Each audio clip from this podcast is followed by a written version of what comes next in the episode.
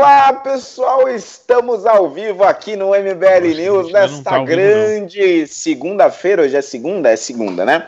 Nesta grande segunda-feira, infelizmente, continuamos todos de quarentena. Vocês podem ver aí pessoas em diferentes lugares do Brasil, ou pelo menos em diferentes lugares de São Paulo. E a gente começa esse MBL News com uma notícia um tanto quanto desagradável. Nós temos aqui hoje na nossa presença o Fofito, que já há muito tempo não aparecia. Na companhia dele, aí dividindo a tela, nós temos os grandes professores Ricardo Almeida e Tiago e Pavinato, Pavinato. E temos, claro, o grande analista temos, de claro, mercado, grande analista, político, de mercado, Marcelo, Marcelo Avena, ou Marcelo, Marcelo Castro, Castro, como, vocês, como vocês preferirem. preferirem. Mas, a, mas notícia a notícia é, que, é que hoje infelizmente, nós descobrimos que o querido Fofito foi diagnosticado com Covid-19. É isso mesmo, Fofito? Exatamente, Holiday, exatamente. Fui vítima, tô uh, nesse momento em quarentena, assim como todo mundo que já deveria estar, tá, né?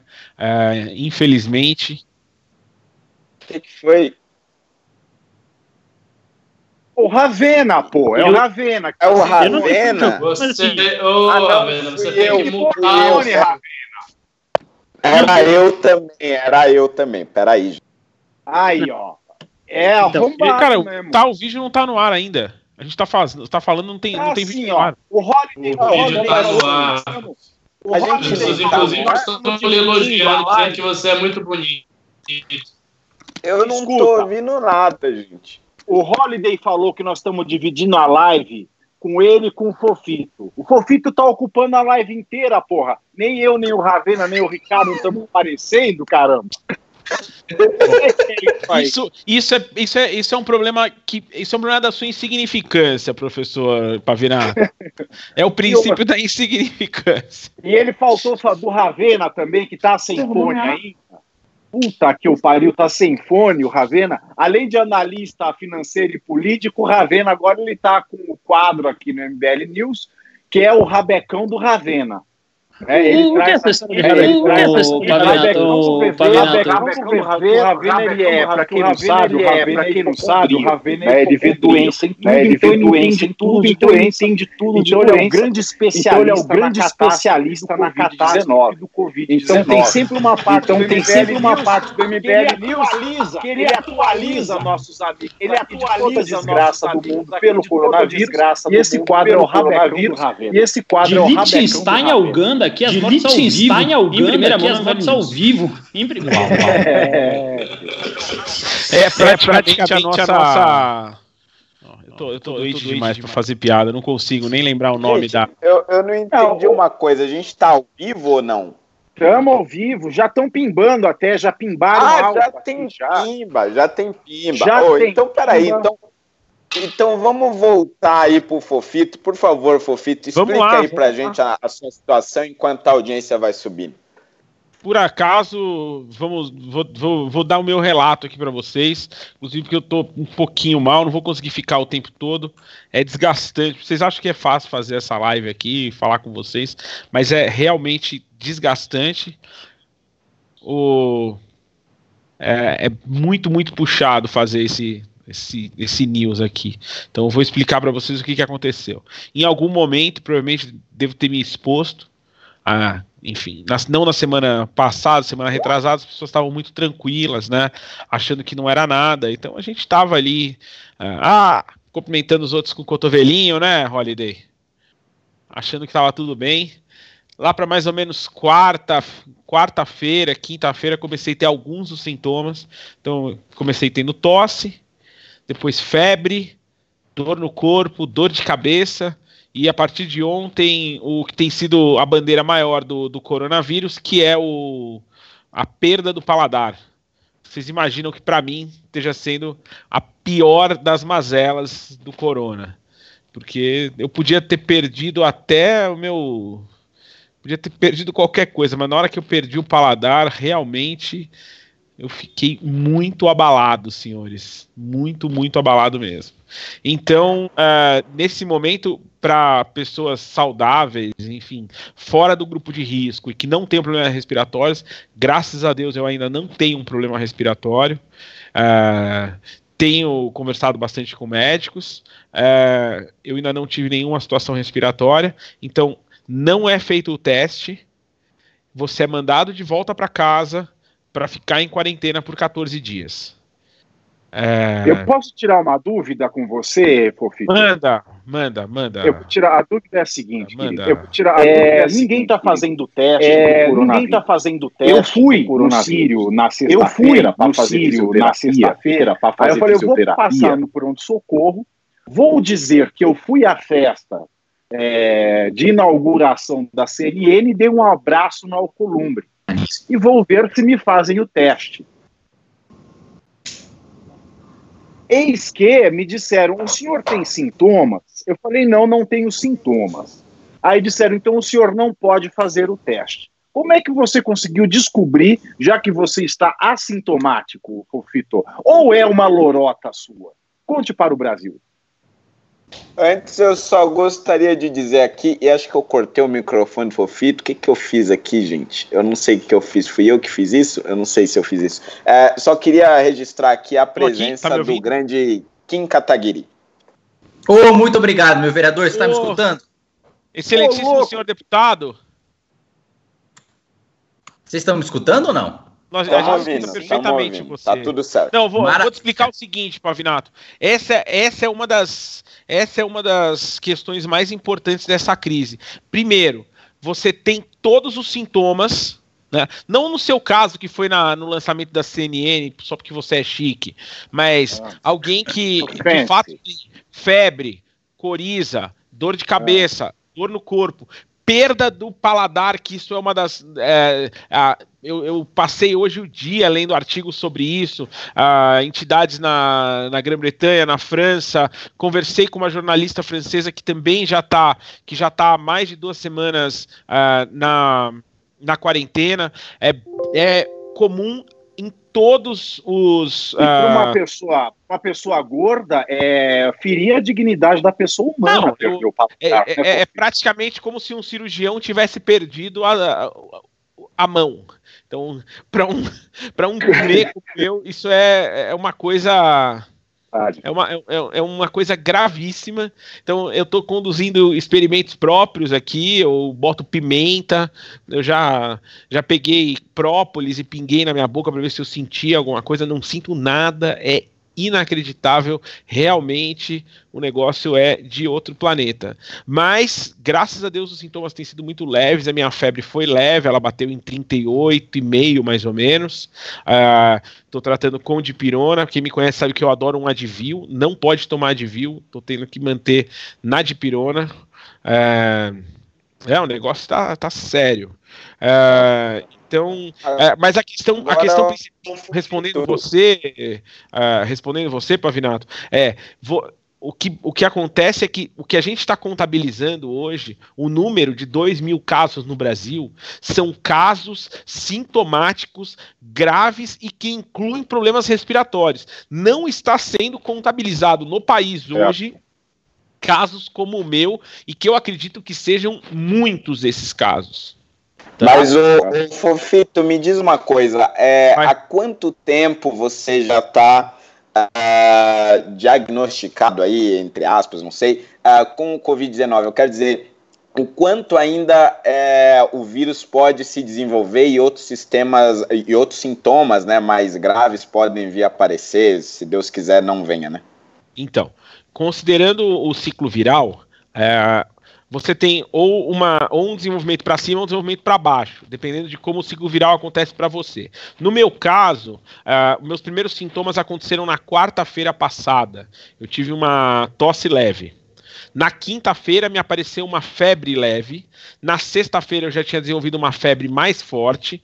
Mas a partir de quinta-feira eu já comecei a tratar com, com dipirona e a febre foi reagindo à dipirona. Ou seja, é, e os episódios de febre pararam de acontecer. Como a febre para de acontecer, a gente entende que o vírus começou a regredir um pouco, tá? Porém, é, alguns sintomas eles são separados, né? Então, o que vem, o que veio primeiro no meu caso, tosse e febre, já desapareceu nesse momento. a, o que eu tô sentindo mais agora é a questão do, do olfato, né? Do olfato e paladar, você não sente o cheiro, você não, não sente o gosto da comida, é uma coisa bem, bem estranha, porque inclusive é, o que a gente está acostumado é que quando você está totalmente entupido, não sei quem está acostumado a ficar gripado, você está com o nariz entupido, é, coriza, é, aquela situação inteira, ali você não sente muito o cheiro das coisas. Mas não é o caso, eu estou respirando bem. É, eu não tô, não tô congestionado, e mesmo assim, porque dizem que o, o Covid-19 ele, tem uma, ele causa uma inflamação no nervo que, que passa a, o olfato. Então, é por conta dessa inflamação no nervo, que é onde ele se coloca, que você para de sentir o cheiro das coisas. Então, ah, o que eu, o que agora... eu é, existe uma melhora no meu quadro, já em relação à quinta-feira, em relação à sexta, mas alguns, alguns sintomas aparecem e permanecem por mais tempo. Perfeito, Fofito. Obrigado aí por nos atualizar em relação ao seu caso. A gente vai começar aqui a pauta, mas antes disso, eu gostaria de perguntar, claro, ao nosso correspondente lá em Brasília, ao Kim Kataguiri, se ele tem, tem alguma, alguma novidade em relação ao, ao sentimento do Congresso, em relação ao que está acontecendo nesse momento, momento até uh, em relação a essa última MP do presidente, que inclusive vai ser a nossa primeira pauta. É, libera seu áudio aí, japonês. Tá mudo aí.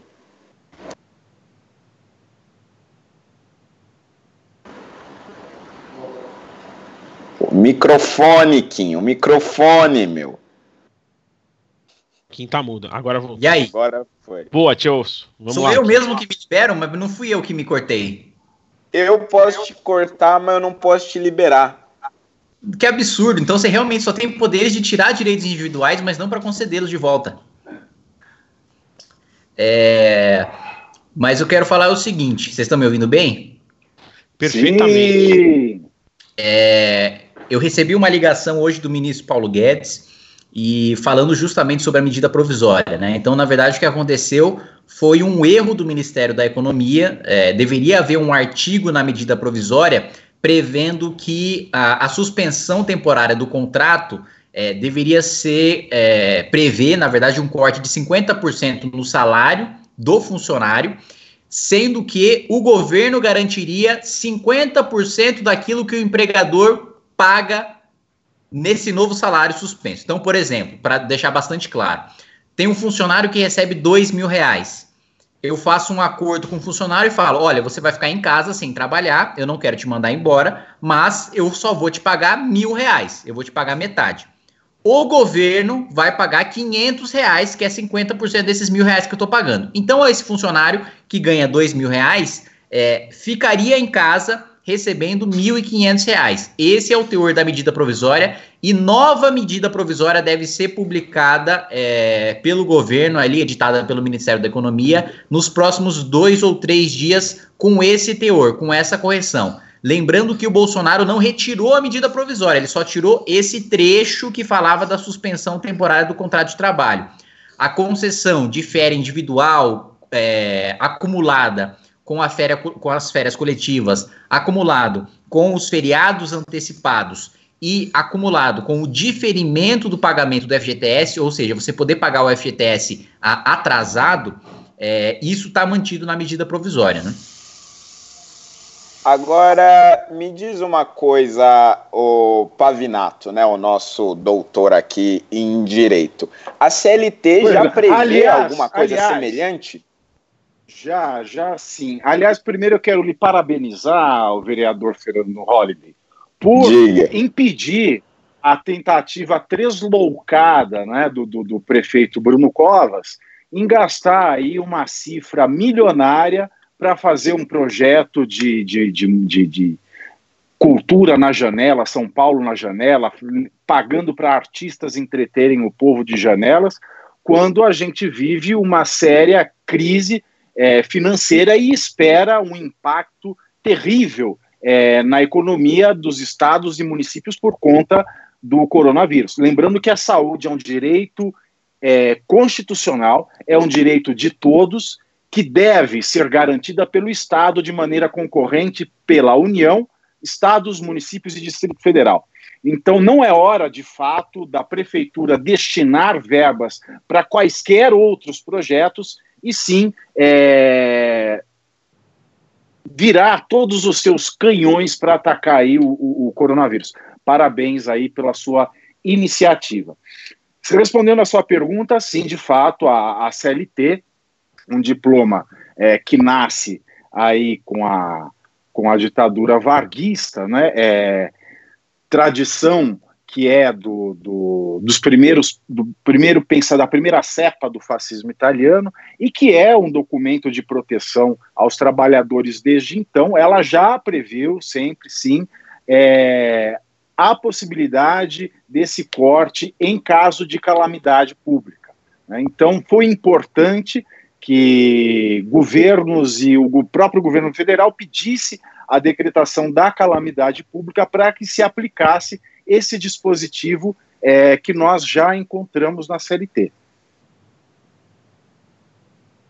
Mais algo? Me diz uma coisa, me, me diz uma coisa aí, o, o nosso querido Sim, professor Ricardo, Ricardo Almeida agora. Ricardo Almeida é, Você, é, acredita você acredita que se o presidente, não, o presidente tivesse não tivesse revogado essa medida, na, essa MP, medida na isso MP, poderia de alguma isso forma poderia de alguma forma negativamente a sua popularidade, claro, popularidade, principalmente entre principalmente entre as camadas mais pobres da população. Eu imagino que a dona de casa, a dona de casa, o jornal do almoço, jornal do almoço, hoje da TV Globo, hoje da TV Globo, sabendo que sabendo deixar que poderia de por quatro meses por quatro talvez ela tenha ficado talvez ela tenha ficado um pouco chocada. Quanto chocada. O que que você acha que, que, você poderia acha ter que... acontecido e o que levou o presidente a mudar de ideia? Então, é, não é que ela poderia ter ficado um, um tanto quanto chocada, ela ficou absolutamente apavorada e o fato dele ter é, revogado não tirou muito o efeito já obtido, que foi esse mesmo. É, teve aí um trend topic no Twitter dizendo Bolsonaro genocida, o pessoal dizendo que Bolsonaro queria matar todos os pobres, que o objetivo da medida era eliminar os pobres do Brasil. Aí, recentemente, o Paulo Guedes disse que a medida foi, é, foi redigida de maneira equivocada, houve um erro ali na redação, mas que o intuito era justamente trazer uma redução do salário, como o Kim explicou, e que, portanto, não teria o impacto que a os adversários do Bolsonaro, a mídia em geral, é, salientaram. É, eu acho que essa crise toda para o Bolsonaro é muito ruim. Assim, a gente tem visto a maneira como está lidando com isso. É, não tanto os atos de governo, os atos do executivo, mas o que mais chama a atenção são as declarações. Então, ainda que eventualmente haja atos do executivo no intuito de conter é, os problemas da da crise do coronavírus, as declarações dele são todas muito desastradas. Né? Isso já vinha acontecendo. Essa medida provisória foi a gota d'água. Então eu acho que a popularidade dele já está afetada, ela já está bastante abalada por conta disso e é, ficará mais na, no decurso do tempo. É bom lembrar que o coronavírus não está no Brasil nem perto, nem remotamente perto é, do ápice da subida. A gente está falando de uma epidemia que está começando agora, que nem, não chegou né, nem perto do ápice. Né? A, a, quantidade de pessoas que hoje é, são identificadas como tendo coronavírus e, e a quantidade de, de, de mortos ainda, né, em comparação com a população do Brasil, que tem 200 milhões de pessoas, ainda é muito pouco. Né? Se a gente for olhar, e, e mesmo em termos de mundo, se a gente for olhar hoje, né, você fazer um olhar sem perspectiva de futuro, sem comparação, sem gráficos, olhando hoje, você não tem nenhuma tragédia, você não tem nada é, é drástico. O que se torna é, drástico, o que torna a crise drástica é a perspectiva de crescimento. E na medida em que houver essa perspectiva, é, dois problemas vão ocorrer. Primeiro problema é as pessoas vão começar a morrer, né? O sistema é, hospitalar não vai conseguir dar conta. Acho muito improvável, apesar das medidas que vêm sendo tomadas, especialmente por alguns governadores, por exemplo, aqui em São Paulo, é, o Dória falou que vão ter, se não me engano, 900 leitos no Hospital das Clínicas para o coronavírus, né, já chegou, vai chegar a 10 milhões de testes, né, o pessoal está produzindo testes, então assim, as medidas estão sendo tomadas. Ainda assim, eu não acho que o sistema hospitalar brasileiro vai conseguir suportar. Então tem esse primeiro ponto. O segundo ponto são as consequências econômicas de você ter, sei lá, dois, três, quatro meses de empresas fechadas. Isso é um problema sério. Então, assim, de, de algum modo, o executivo precisa buscar uma conciliação né, desses dois é, pontos, né? Ora fechar tudo para proteger as pessoas, ora ver como é que vai fazer com a economia.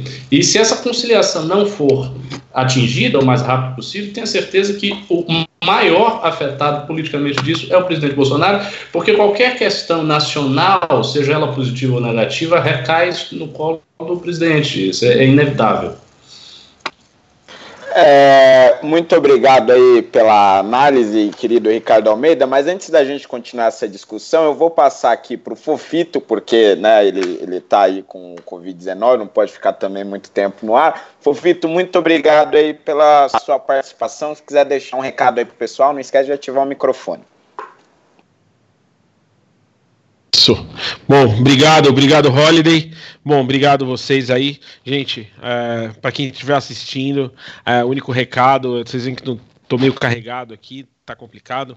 O único recado é, o negócio é sério, para quem estiver assistindo, lava a mão, fique em casa, faz aquilo que precisa fazer, é, é importante nesse momento. Então, deixo para vocês aí o testemunho de que alguém que está passando esse perrengue. É, espero que a gente consiga. É, o esforço de todo mundo agora é acentuar aquela curva, né?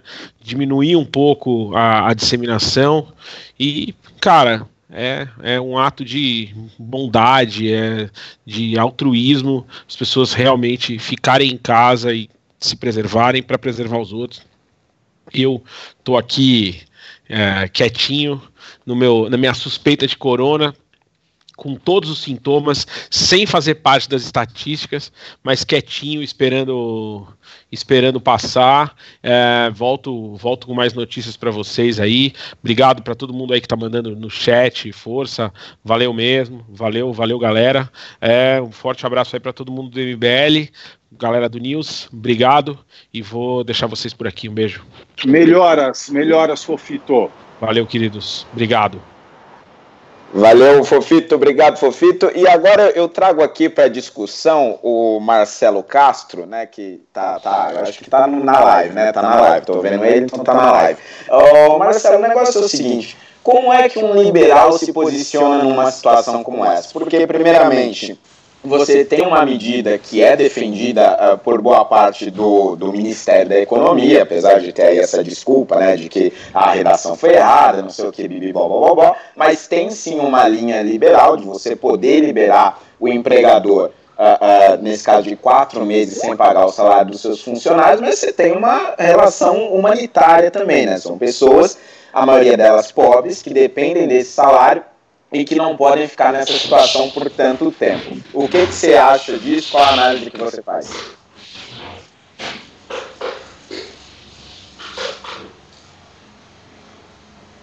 Microfone, Ravena, tá desligado. Olha, já que o, meu, o Ravena não abriu o microfone, só lembrar, pessoal que está assistindo essa live, deem like aqui no YouTube, deem like para a nossa live chegar ao número máximo de pessoas possível.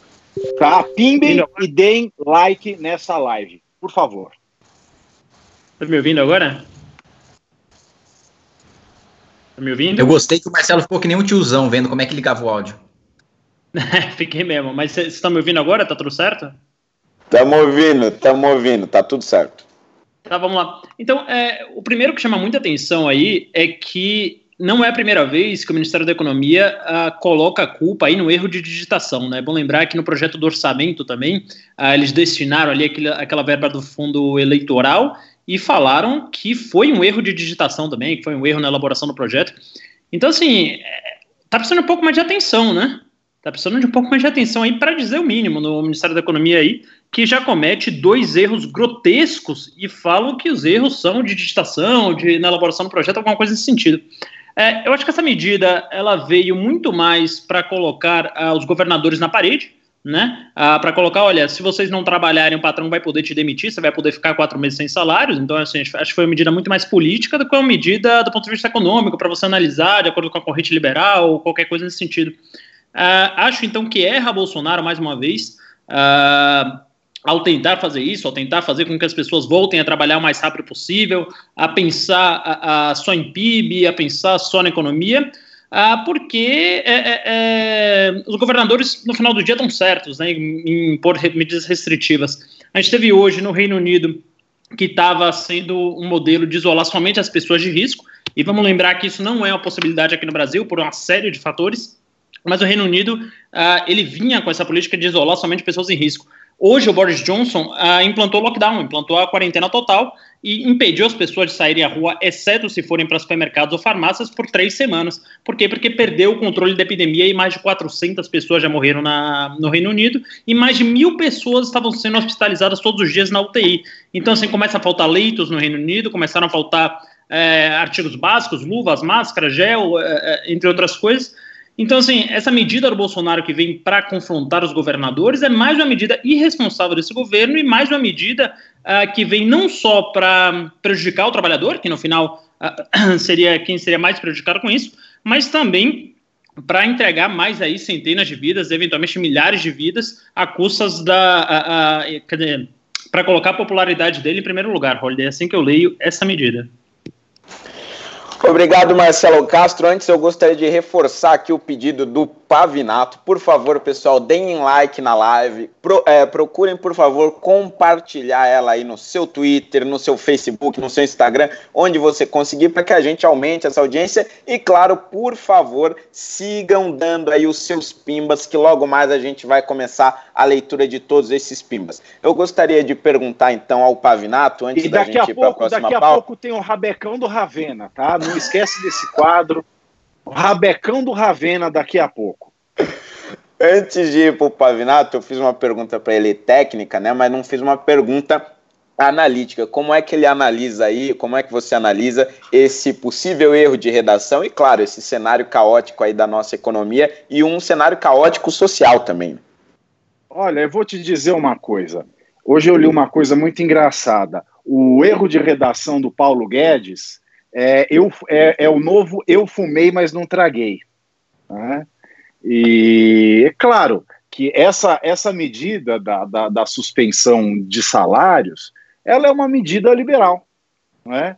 ela é uma medida que, que, que coloca a, a alguma racionalidade de mercado é, nessa, nesse cenário que a gente está vivendo com essa, com essa pandemia do, do coronavírus. Mas acontece o seguinte: esse cenário ele virou tudo de, de pernas é, de pernas para o ar.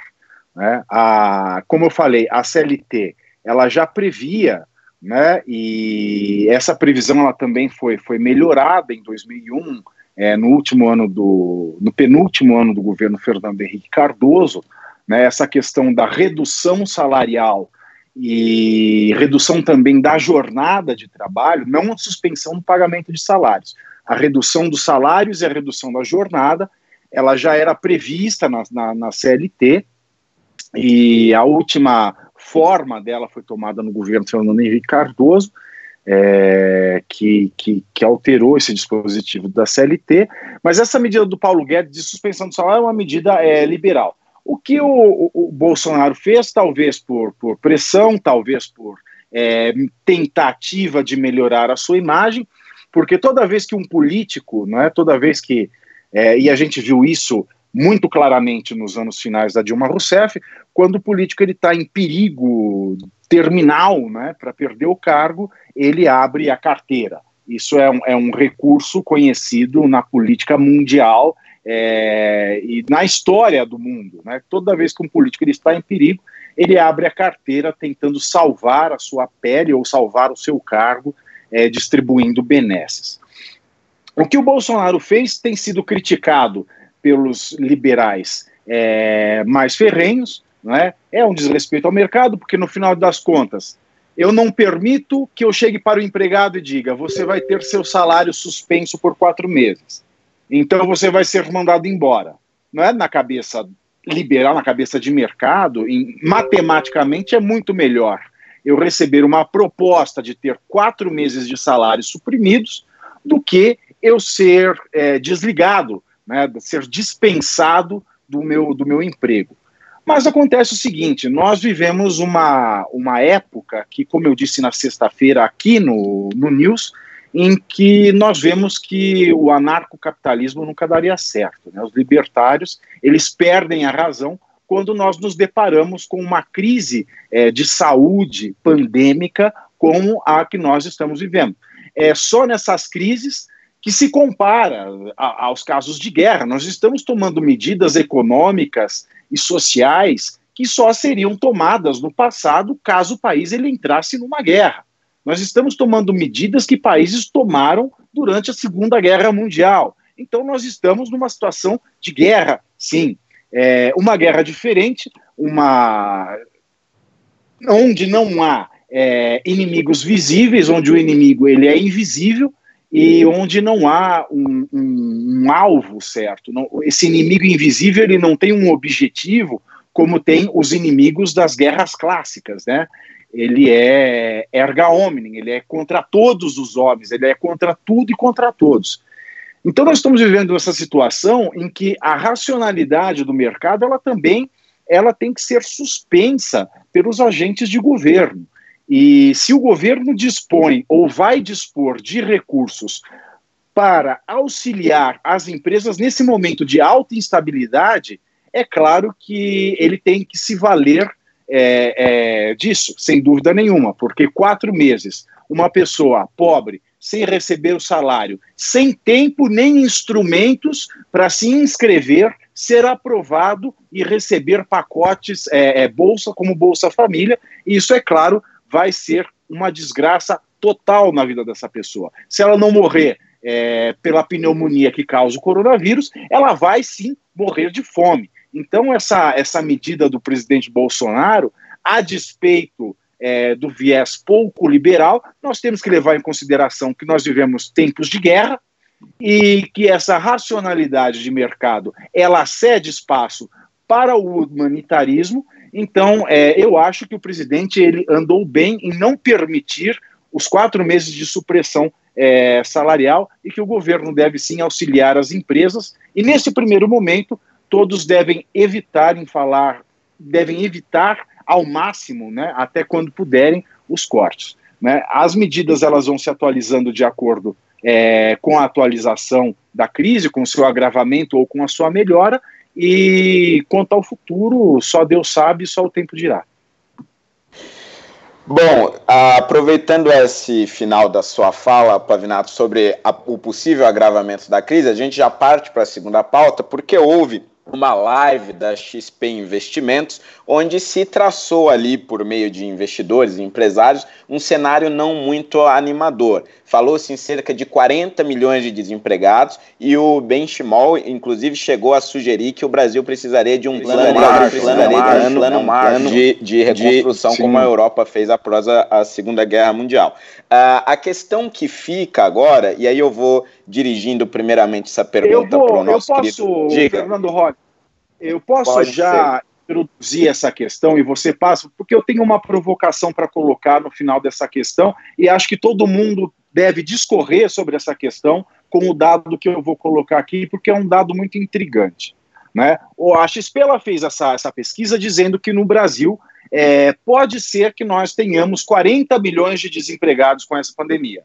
Mas, no mesmo dia, a Organização Internacional do Trabalho soltou uma pesquisa em que, no melhor cenário, o mundo terá 5 milhões de desempregados e, no pior cenário, o mundo, não só o Brasil, o mundo terá 24 e meio milhões de desempregados. Então, assim, quem é que está errado? A Organização Internacional do Trabalho ou a XP Investimentos? Porque se a XP Investimentos estiver certa, a Organização Internacional do Trabalho, que eu acredito tenha um know-how para fazer esse cálculo muito maior que a XP Investimentos, né, tenha fatores muito mais verossímeis do que a XP Investimentos, se a XP estiver certa, a, a OIT ela errou em 40 milhões, né? Seriam 64, quase 65 milhões é, de desempregados. Quem é que está certo? Quem é que tem números mais verossímeis? Isso sim é guerra de informação, isso sim buga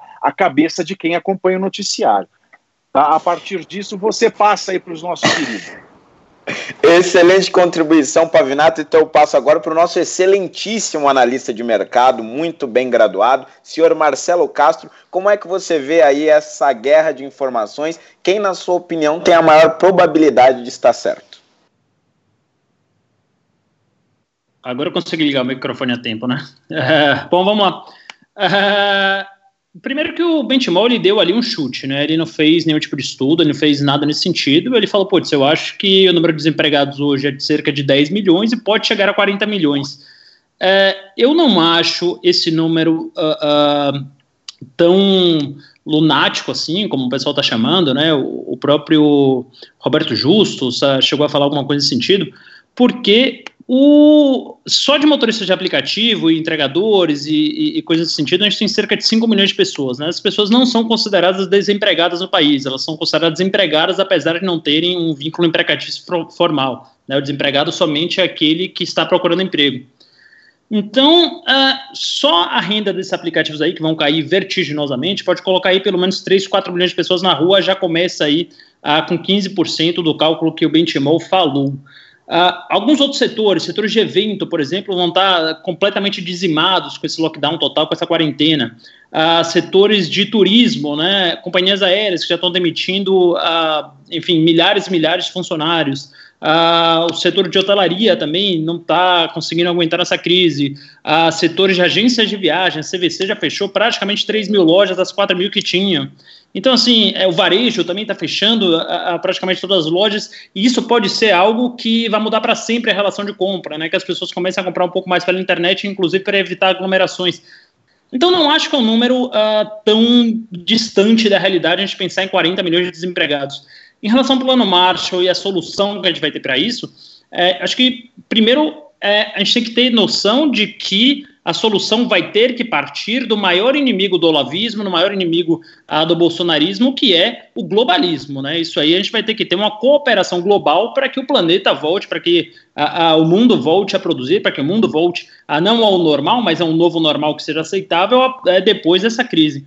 E acho que a solução passa muito aí pela China. É, eu estava discutindo muito com o Renan ontem e vai ser inevitável que depois de passar toda essa turbulência aí, enfim, na pior, na, na, melhor das hipóteses, 5 a 10 milhões de mortos, na pior das hipóteses, 40, 50 milhões de mortos, o planeta vai apontar seus canhões para a China, né? Então vai pedir para a China é, salvar o planeta aí com uma espécie de, de plano Marshall, né? Como que eles vão fazer isso? Pro, eles têm duas alternativas, né? Ou pedindo, ou falando, China, é, olha o que você causou aqui para o mundo, está na hora de você reparar um pouco, né? Porque, ah, querendo ou não, os, a China tem um pouco de culpa nisso, né? Eu não quero entrar nessa conspiracionismo, nessa a, a questão de diplomacia, etc. Mas o fato é que os padrões de higiene da China são muito ruins, né? E a China tem que ser responsabilizada em alguma maneira sobre isso. Então, assim, ou a gente vai bater na porta da China, e eu falo a gente, o mundo inteiro, né? Que o mundo inteiro está sofrendo com isso, a Europa a, a, e a América em especial, e vai falar, China, você vai ter que reparar a gente. Ou a gente vai ter que tratar a China realmente como uma pessoa não grata no mundo e fazer ali uh, o que se faz com Cuba, por exemplo, que é o embargo total dos produtos da China, cara, porque não dá mais para eles ficarem criando crises após crises e não pagarem a conta em momento algum. Então, acho que o plano Marshall aí que o a Benchimol sugere, quando ele fala dos 40 milhões de desempregados, vai ter que ser um plano Marshall de novo global, vai ter que ser um plano de cooperação globalista, e aí desculpem os olavistas que estão olhando, que tem medo de vir dinheiro chinês, de vir dinheiro de fora para cá, mas vai ter que vir dinheiro de algum lugar para cá, de algumas empresas, as maiores empresas do mundo, inclusive, vão ter que participar disso pela primeira vez, não só governos, porque as empresas agora tomaram a proporções que nunca tiveram na história do mundo, né? Então tem empresas aí, há mais de 10 empresas valendo um trilhão de dólares cada uma, que é mais ou menos o PIB do Brasil. Então as empresas vão ter que cooperar ah, massivamente nesse novo plano Marshall para que a economia volte a andar nos trilhos e eu não digo mais nem voltar ao normal, porque o normal, o normal como a gente conhecia, não existe mais, né? Vai existir um novo normal a partir daqui e a gente vai precisar da cooperação aí uh, uh, de todo mundo para voltarmos a andar, Holiday. Muito bem, Marcelo. Agora, dos bairros nobres de São Paulo, eu passo a Brasília com o nosso correspondente deputado federal, Kim Kataguiri, para nos dizer o seguinte: é, primeiro, já existe esse sentimento em Brasília de que a situação pode chegar nessa gravidade ou ainda isso não é discutido? E como que você analisa isso, né? Qual o caminho que o governo provavelmente vai seguir ou qual a análise que ele faz do tamanho dessa crise que está por vir? Ah, mais uma pergunta para o Kim. Como estava a voz do Paulo Guedes hoje ao telefone?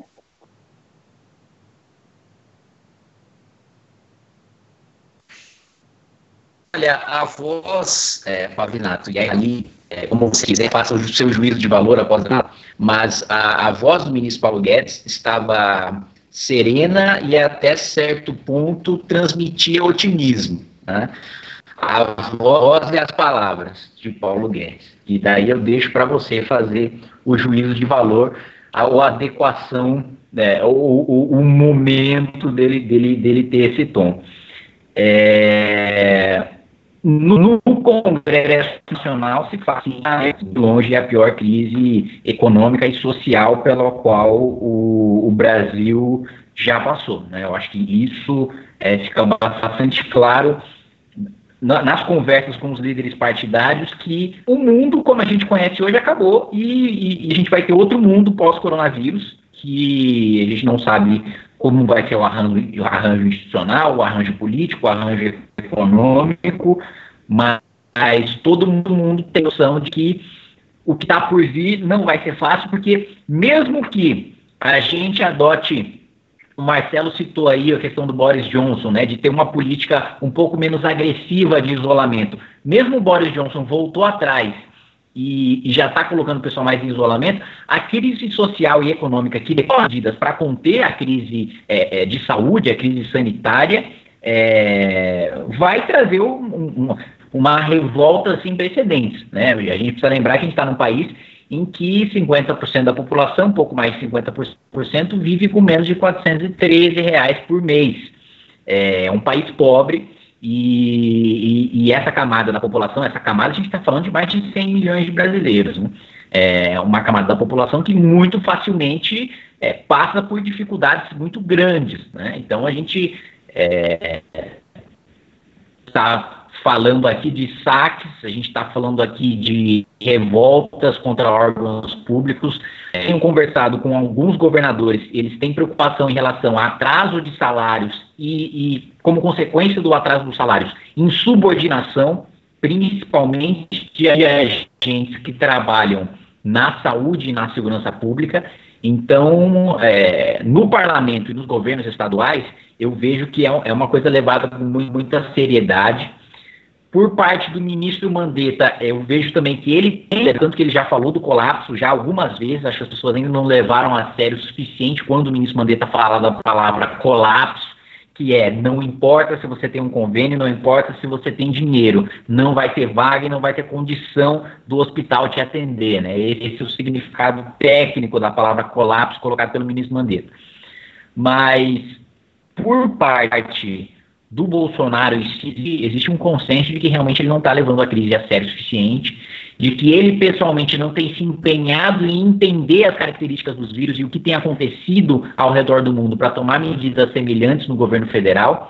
E isso preocupa bastante, né? porque a maior parte das medidas, as medidas mais fundamentais de combate ao coronavírus, partem do executivo. Por mais que o legislativo queira propor, ou queira entrar no debate, o protagonismo é do executivo, é do presidente da República, ainda mais no sistema presidencialista que a gente tem, que concentra tantos poderes, principalmente de ordenamento de despesa, nas mãos do presidente da República. E é o que o Pavinato falou agora. A gente discute depois que corte que a gente vai fazer. Agora é o momento de castar para conter é, é, é, a crise de saúde. Né?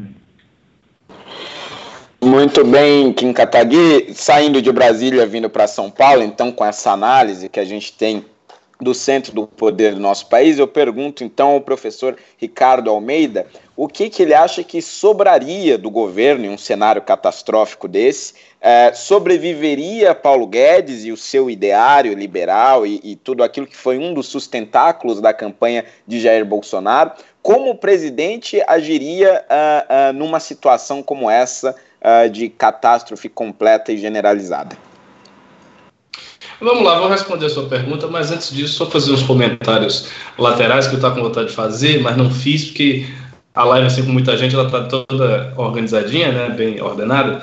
Mas eu queria fazer uns comentários a respeito da fala do Ravena, quando você citou o plano Marshall via China. Sinceramente, eu não acho que isso vai acontecer de jeito nenhum. E aí eu acho que tem alguns empecilhos é, muito graves para que isso ocorra. Primeiro, eu não acho que a China vai se dispor a emprestar montantes colossais de dinheiro sem uma contrapartida muito amarrada, se ela o fizer para os países ocidentais. Então, ela não vai estar emprestando dinheiro sem uma contrapartida. Se ela for emprestar dinheiro, ela vai emprestar dinheiro com uma contrapartida bem amarrada, ou seja, vai endividar as pessoas que vão receber o dinheiro dela, né, os países, no caso, que vão receber o dinheiro dela. Esse é o primeiro ponto. Segundo, é, não é tão simples fazer um, um, embargo econômico contra a China, porque o porte da economia industrial da China não é o porte da economia industrial de Cuba. Cuba é uma ilhazinha, né? Cuba não é potência econômica, Cuba, quer dizer, é fácil se fazer um embargo econômico para Cuba, é fácil fazer um embargo econômico em relação ao Irã. Mas quem é que vai fazer embargo econômico em relação à China? Se fizer embargo econômico em relação à China, você vai mudar toda a cadeia de distribuição dos produtos industriais no mundo. Então, assim, não, a analogia é, é, é um pouco fraca, me parece. E terceira coisa, o Plano Marshall ele se caracterizou na época que ele foi feito pela ascensão geopolítica dos Estados Unidos sobre os países europeus é, que estavam destruídos na guerra. Se isso vier a acontecer através da China, aí você tem uma série de problemas geopolíticos que vão aparecer ali. Porque o plano Marshall não foi simplesmente uma ajuda humanitária, ele, ele significou uma mudança de, de eixo, né, de, de, de eixo de gravidade do poder mundial. Então, não acho que isso vai se caminhar. Eu, eu acredito que essa solução vai ser buscada no Ocidente. É, essas guerras de narrativa que vem do Trump, da China, dizer, ah, o vírus chinês, porque começou na China e tal, isso pode é, perdurar por um tempo, mas não, não acredito que a China vai começar a ser sistemicamente responsabilizada por pragas e coisas desse tipo que venham da sua terra. Não acredito que isso vai acontecer. Em relação ao discurso liberal do, do Paulo Guedes, veja bem, esse discurso, na verdade, ele já estava muito combalido, né? A gente não está falando de um discurso que estava firme e forte e que, com a crise do coronavírus, enfraqueceu repentinamente. A gente está falando de um discurso que já vinha num processo de acentuado desgaste.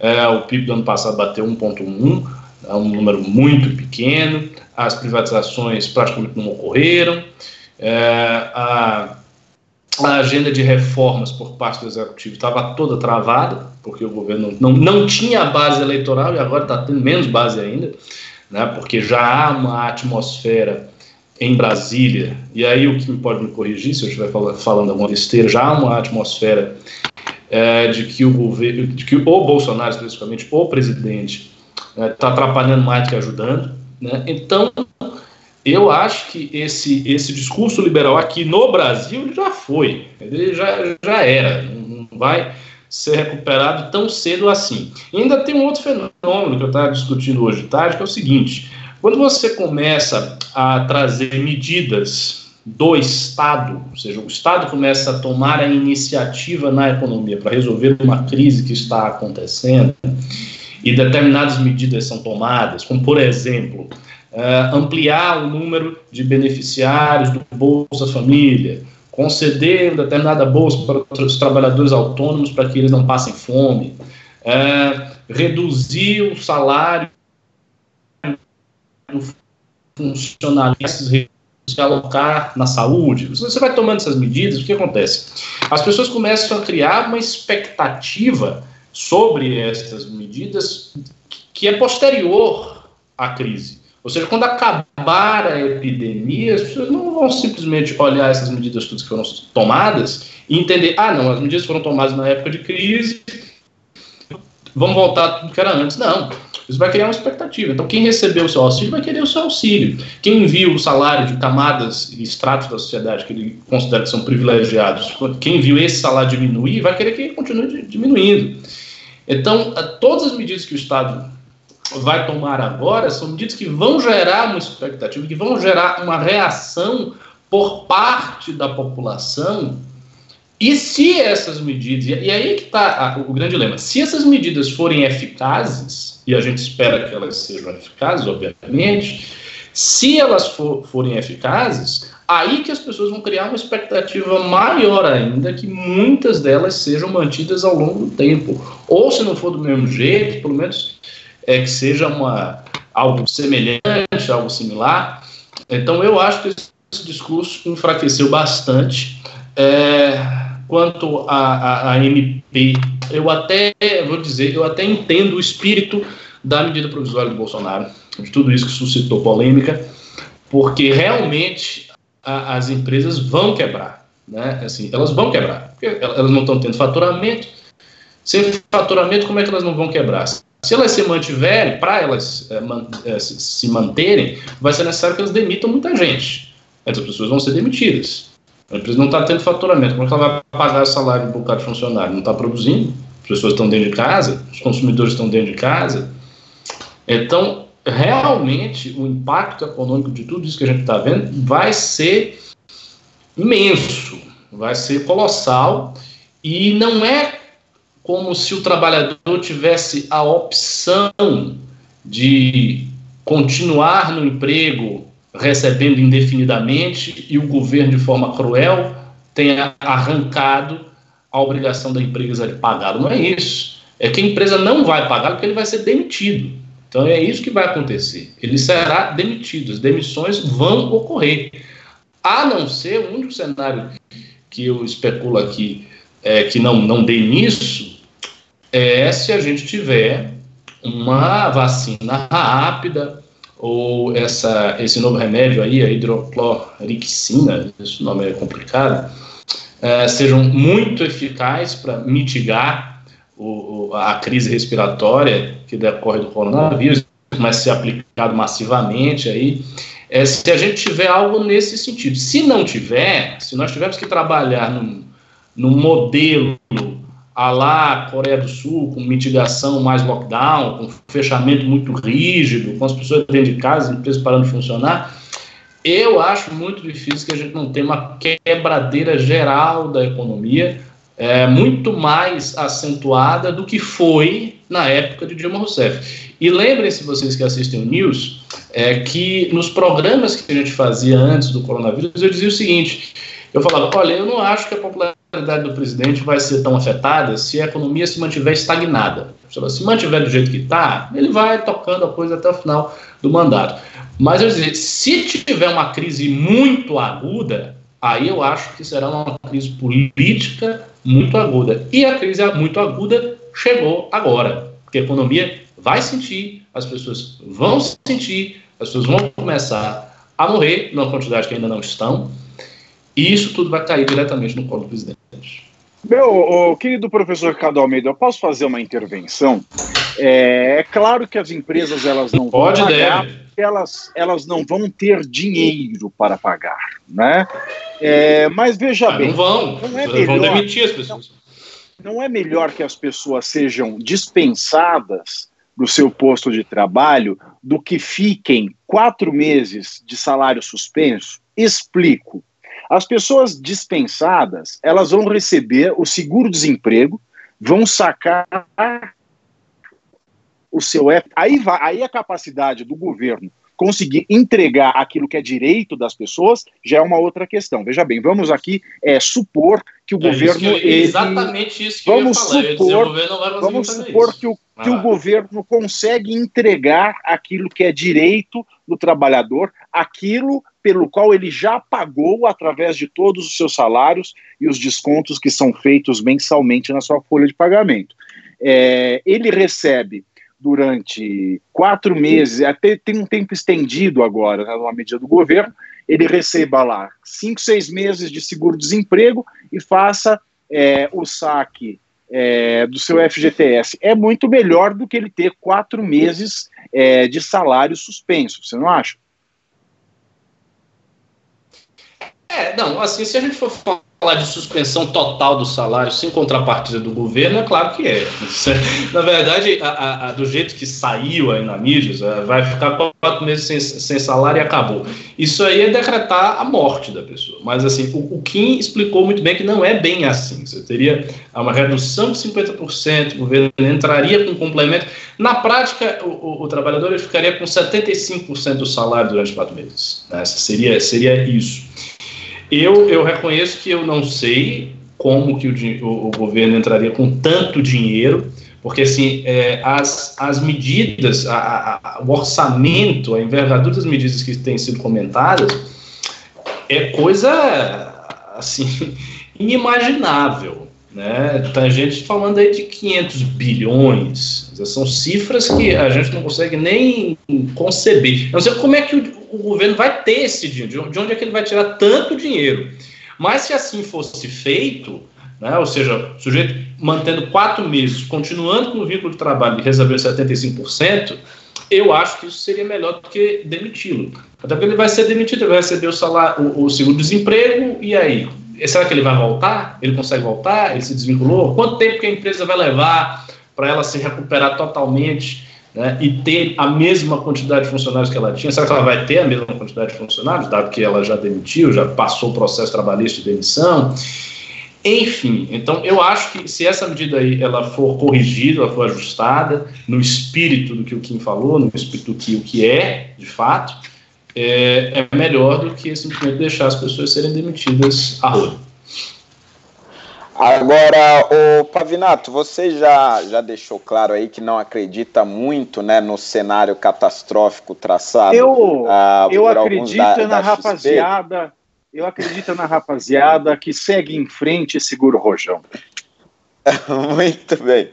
Mas é, eu fiquei na dúvida, e qual é a sua opinião em relação a essa responsabilização, possível responsabilização da China, que foi levantada ah, aí pelo Ravena e discutida também pelo eu, Ricardo Almeida. Mas antes de você responder, só uma coisinha, ah. eu, eu, eu, eu queria deixar aqui duas coisas registradas. Primeiro, falar para o pessoal por favor, deixem o seu like aí na live e compartilhem essa live. Tem pessoas no chat dizendo que não foram, não receberam a notificação do YouTube. Então é importante esse compartilhamento e esse like para ajudar a subir a audiência. Segundo, que eu estou muito emocionado em apresentar um programa muito parecido com o Globo News Painel. É realmente uma alavancagem na minha carreira. É isso aí, Mônica. Vamos continuar aqui é... respondendo a um beijo para minha querida amiga Mônica Waldvogel, que não está nos assistindo. É... Pela tua pergunta, eu concordo com, com o professor Ricardo que é praticamente impossível conseguir é, responsabilizar a, a China é, por esse por esse fator é, pandêmico que ela, que ela criou no globo. Até porque nós vemos numa situação de guerra, e voltou sempre é, a comparar né, essa situação que a gente vive com a situação de guerra, porque é, é, é a realidade que a gente vive. Numa situação de guerra, os países que perdem, eles respondem é, por alguma coisa é, para aqueles que perderam, mas isso é tudo muito restrito. Agora, como é, primeiro, como que a China ela pode indenizar, né? Esse é o ponto mais absurdo. Falo esse ponto absurdo porque já veiculou é, pedido de ação popular subscrita contra a, a, a, embaixada da China no Brasil e contra o presidente do Partido Comunista Chinês, o Xi Jinping, pedindo, aqui no Brasil, né? Porque a petição, o papel aceita qualquer merda. A verdade é essa. Pedindo indenização da China por conta é, de todo o prejuízo que, a, que, a, que o coronavírus causou. Primeiro, né, é, nenhuma justiça de nenhum país tem jurisdição sobre a China. Aí viraram, uma pessoa pergunta assim: ah, e a ONU? A ONU também não tem jurisdição sobre nenhum país. O que pode acontecer é fazer algum embargo. Mas a questão é essa: quem é que quer fazer embargo contra a China? Ninguém quer fazer embargo. O Brasil pode fazer embargo contra a China só se ele quiser e abrir só, só, só, é, é, isso, só um complemento. No, no, primeiro embargo que tivesse, o Brasil, ah, o Brasil entrou no embargo contra a China. Tá bom, a China embarga o, o, o, os produtos brasileiros, vai comprar da Rússia, acabou o Brasil. Fecha o Brasil acabou. de um mês. Só para registrar. Ah, registra, registra. Oi, já posso? Pode, claro, querido. É, não, esperar vocês acabarem o raciocínio. É, bom, acho que primeiro é bom a gente lembrar que. O raciocínio não acabou ainda, não. Não vai entrando fazendo discurso aqui, que eu não acabei ainda. Tá? Mas assim, é, é, importante lembrar que logo antes dessa crise do coronavírus eclodir, é, Estados Unidos e China já estavam ali no que já estava se chamando de Terceira Guerra Mundial, né? Que é obviamente uma cunha aí exagerada para o que estava acontecendo entre os dois países, mas existia pelo menos uma espécie de Guerra Fria. Né? Então você tinha ali, uh, pela primeira vez, a hegemonia dos Estados Unidos no mundo sendo ameaçada por um país, pela primeira vez desde o fim da Guerra Fria, né, quando ficou ali Estados Unidos e Rússia, e com a economia da China a prestes a passar a dos Estados Unidos em termos de produto interno bruto já para 2025, uh, ou seja, ali num, num, período muito curto. Obviamente agora os, uh, o jogo geopolítico muda completamente, mas existia uma insatisfação já uh, antes dessa crise com a China. Né? Então a China vinha uh, tribudiando de praticamente todos os valores ocidentais que a gente tem aqui, e eu não estou querendo falar de olavismos, nem de uh, coisas muito filosóficas, coisas muito distantes, mas a China, por exemplo, é, baseou uma indústria toda em copiar as boas práticas do Ocidente, assim, jogando fora tudo que for de propriedade intelectual, de patente, de coisas nesse sentido. Então, assim, é, uma das maiores empresas da China, Huawei, ela cresceu e hoje vale quase um trilhão de dólares, fazendo, copiando é, as coisas que faziam ali a, a, Apple, praticamente. Né? Quer dizer, a Apple lança um iPhone, a Huawei lança um iPhone, a Apple lança um AirPod, a Huawei lança um iPod. É, é mas o Ravena, só nessa questão da China ser responsabilizada, é, só voltando nessa pergunta do Holiday, eu repito aquela comparação que eu já fiz. O Brasil, ele é igual nessa relação, ele é igual à mulher nos anos 60, que é considerada pela lei relativamente capaz, ela é propriedade do marido, casada com um cara que trai é, a mulher, que é dado a vício de bebida e de jogo e que de segunda, quarta e sexta gosta de dar umas bolachas é, na mulher. Ela pode sair dessa relação? Pode, mas ela não tem currículo, não tem educação, não tem família. Ela vai fazer o quê? Ela vai sair dessa relação ela vai morrer de fome. Então o Brasil está amarrado na China mais ou menos dessa forma. E sim, é, a China ela, ela se aproveita de uma situação da qual nós capitalistas do Ocidente, é, principalmente os Estados Unidos, entregaram de bandeja à China. Eles se aproveitaram que a China, por ser um regime não capitalista, por ser um regime que explora é, o, seu, o seu povo, né, que faz dumping social, que deixa o trabalho lá em condição análoga de escravo. O capitalismo olhou para a China e falou: porra, eu vou me aproveitar da China para eu conseguir produzir mais barato e ganhar dos meus concorrentes aqui no mundo capitalista, onde tem lei trabalhista, onde tem respeito à dignidade da pessoa humana. Então eu levo tudo para lá e trago aqui o produto pronto e sai ganho da concorrência. Então agora o mundo capitalista está pagando a conta por ter tentado trapacear o próprio capitalismo, por ter tentado trapacear o próprio regime em que ele é, entendeu mais viável é, para a economia e para a vida em sociedade, levando todo o know-how e a produção para a China, e agora ele está pagando o, o preço disso. A China, é claro, só se aproveitou disso. A China sempre foi um país desregulamentado, uma uma ditadura do Partido Comunista, nunca teve respeito pela dignidade da pessoa humana, vai ter respeito pelas leis de mercado? Espera aí, o capitalismo foi muito ingênuo quando entregou, né, numa bandeja de prata, todo o seu know-how para a China. E agora é demais, sim, nós esperarmos que a China venha respeitar as regras de mercado que ela nunca quis ter para si. Então, se ela não respeita a dignidade da pessoa humana, ela não vai respeitar o mercado. E sim, eu acho que a Guerra Fria, o clima de Guerra Fria ainda continua, porque o presidente Donald Trump ele continua esquentando o debate, é, arriscando toda vez coronavírus ou Covid para dizer o vírus chinês. Então, assim, é, é, acho que a gente tem que ter também em mente que, muito embora muitos países do mundo dependam da China hoje, a China foi obrigada e sentou à mesa com Donald Trump, sentou à mesa com os Estados Unidos e topou as condições impostas pelos Estados Unidos para continuar gerando a economia dela. Então, assim, a gente tem ideia de que o mundo inteiro depende da China, mas mais do que isso, 58% do PIB da China são de importações e exportações. Então a China depende muito mais do resto do mundo do que o mundo depende da China. No Brasil, como um país altamente dependendo da China, a gente tem ali 9% de importações da China. Os Estados Unidos, altissimamente dependente da China, tem 18% de importações da China. A China tem 58% dependente do resto do mundo. Então, assim, se no momento desse todo mundo se volta contra a China, porque antes era um problema ali dos Estados Unidos e China, e o resto do mundo estava observando, a verdade é essa. Inclusive, uh, uh, especulava-se ali que o Reino Unido podia sair uh, da União Europeia para formar um acordo com a China, porque queria crescer rápido, por aí vai. Agora o cenário mudou completamente. A China paralisou o mundo inteiro. Isso não é olapismo, isso aí é, é quer dizer, aqueles mercados molhados, aquelas padrões sanitários muito baixos, e isso vai se somando à insatisfação que o mundo tinha com a China, ou pelo menos que o Ocidente tinha com a China, em relação aos produtos, à propriedade intelectual, ao modelo de capitalismo, etc.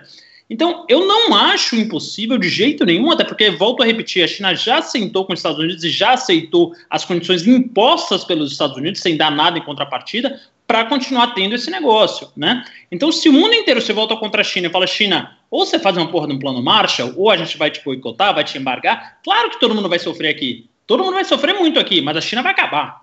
A China vai não, acabar. Acho que a China, a China não acaba. a, a China não acaba. Quem vai sofrer é só o resto do mundo, porque a China ela ainda continua sendo o país mais populoso do mundo. E se ela quiser se fechar para o mundo, ela tem mercado interno para tudo. Não tem mercado interno para tudo. A gente acha que sim, a China, a China exporta 38% do seu PIB. Quer dizer, ela então, deixa a... de exportar e vende tudo para o mercado interno. Ela, ela escoa. Vai ela fechar escoa. a indústria. Vai fechar a indústria chinesa. A Huawei, Huawei vai fazer o quê? Se ninguém vai comprar Huawei, Huawei, mas a China vai continuar aberta. Aí a gente aqui no Ocidente vai ter que pedir falência, não sei para a ONU, não sei, não vai ter para é, A gente é pouco dependente, a gente vai abrir mão ali de 9% das importações. Quer dizer, Meu irmão, o Ocidente depende de voto de popularidade de instituições democráticas, de organização de paz social. A China não, meu irmão. A China vai botar na bunda do cidadão chinês, vai continuar existindo, vai ver o Ocidente entrar em colapso, os líderes da, das democracias ocidentais chineses indo pro cu e os chineses de boa lá. É forte com o resto do mundo? Olha, olha o decoro. Não, não, ô, ô, Ravena, não é assim, assim, com o resto do mundo. Se você, não, se você realmente tivesse o, todo o mundo harmonizado em torno da liderança dos Estados Unidos e o mundo inteiro resolvesse fazer algo contra a China de forma organizada, é, realmente, é óbvio que a China não é mais forte que o resto do mundo.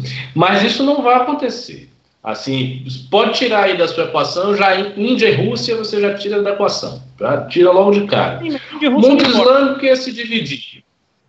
Não, o mundo islâmico ia se dividir. 50 países né, do mundo islâmico já ia se dividir. América Latina, não sei como é que seria. Talvez os Estados Unidos conseguissem arrastar. Você não ia ter o mundo inteiro. Os países do Sudeste Asiático, não, sabe? É, é, Você tem Japão. Mas vamos ver, né? Isso, isso tudo assim, isso tudo está no terreno da especulação.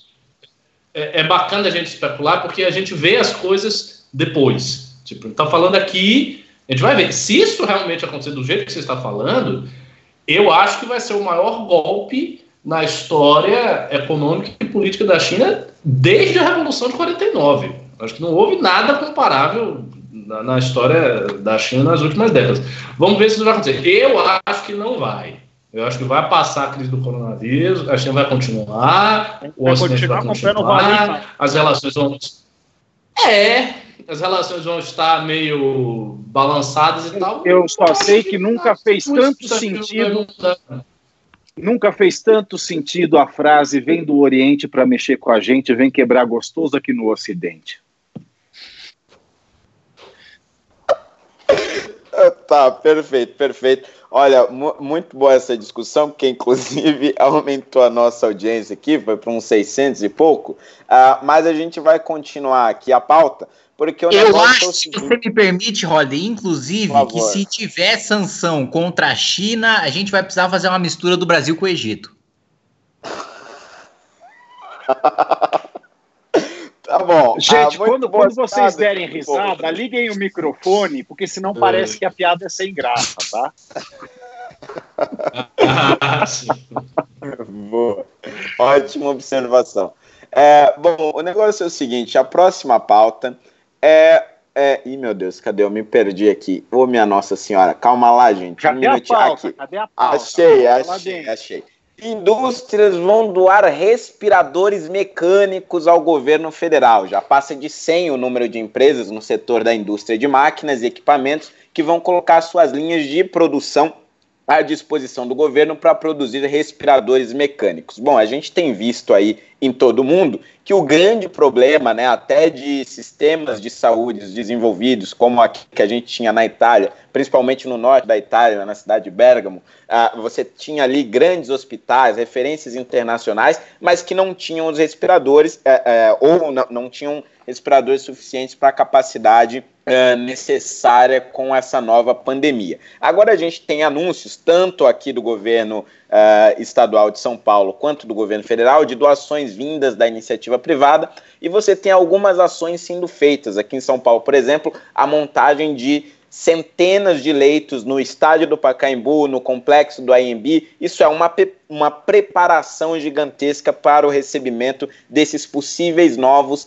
pacientes. Bom, é, para começar essa análise referente a essa preparação da crise, eu vou ali no professor Ricardo Almeida, que insiste em deixar o microfone dele aberto, mesmo quando eu fecho. Então, já que ele está com o microfone aberto, vamos lá, professor. O que, que você acha uh, dessa diferença de ação entre o governo federal, por exemplo, que está recebendo as doações, está tomando as suas ações, etc., mas do governo estadual de São Paulo, que já está montando leitos em estádios públicos e tudo mais, em contrapartida a um governo federal que durante muita parte do tempo, e ainda agora de certa forma, insiste em negar a gravidade da crise pandêmica que a gente uh, está passando.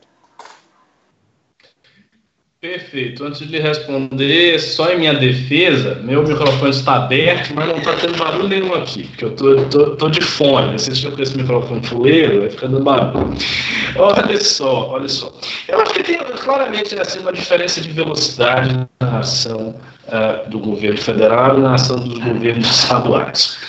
Uh, como se criou a ideia de que o governo precisa agir de forma muito enérgica e rápida, o que é verdade para conter crise, os governadores eles têm se esmerado nisso.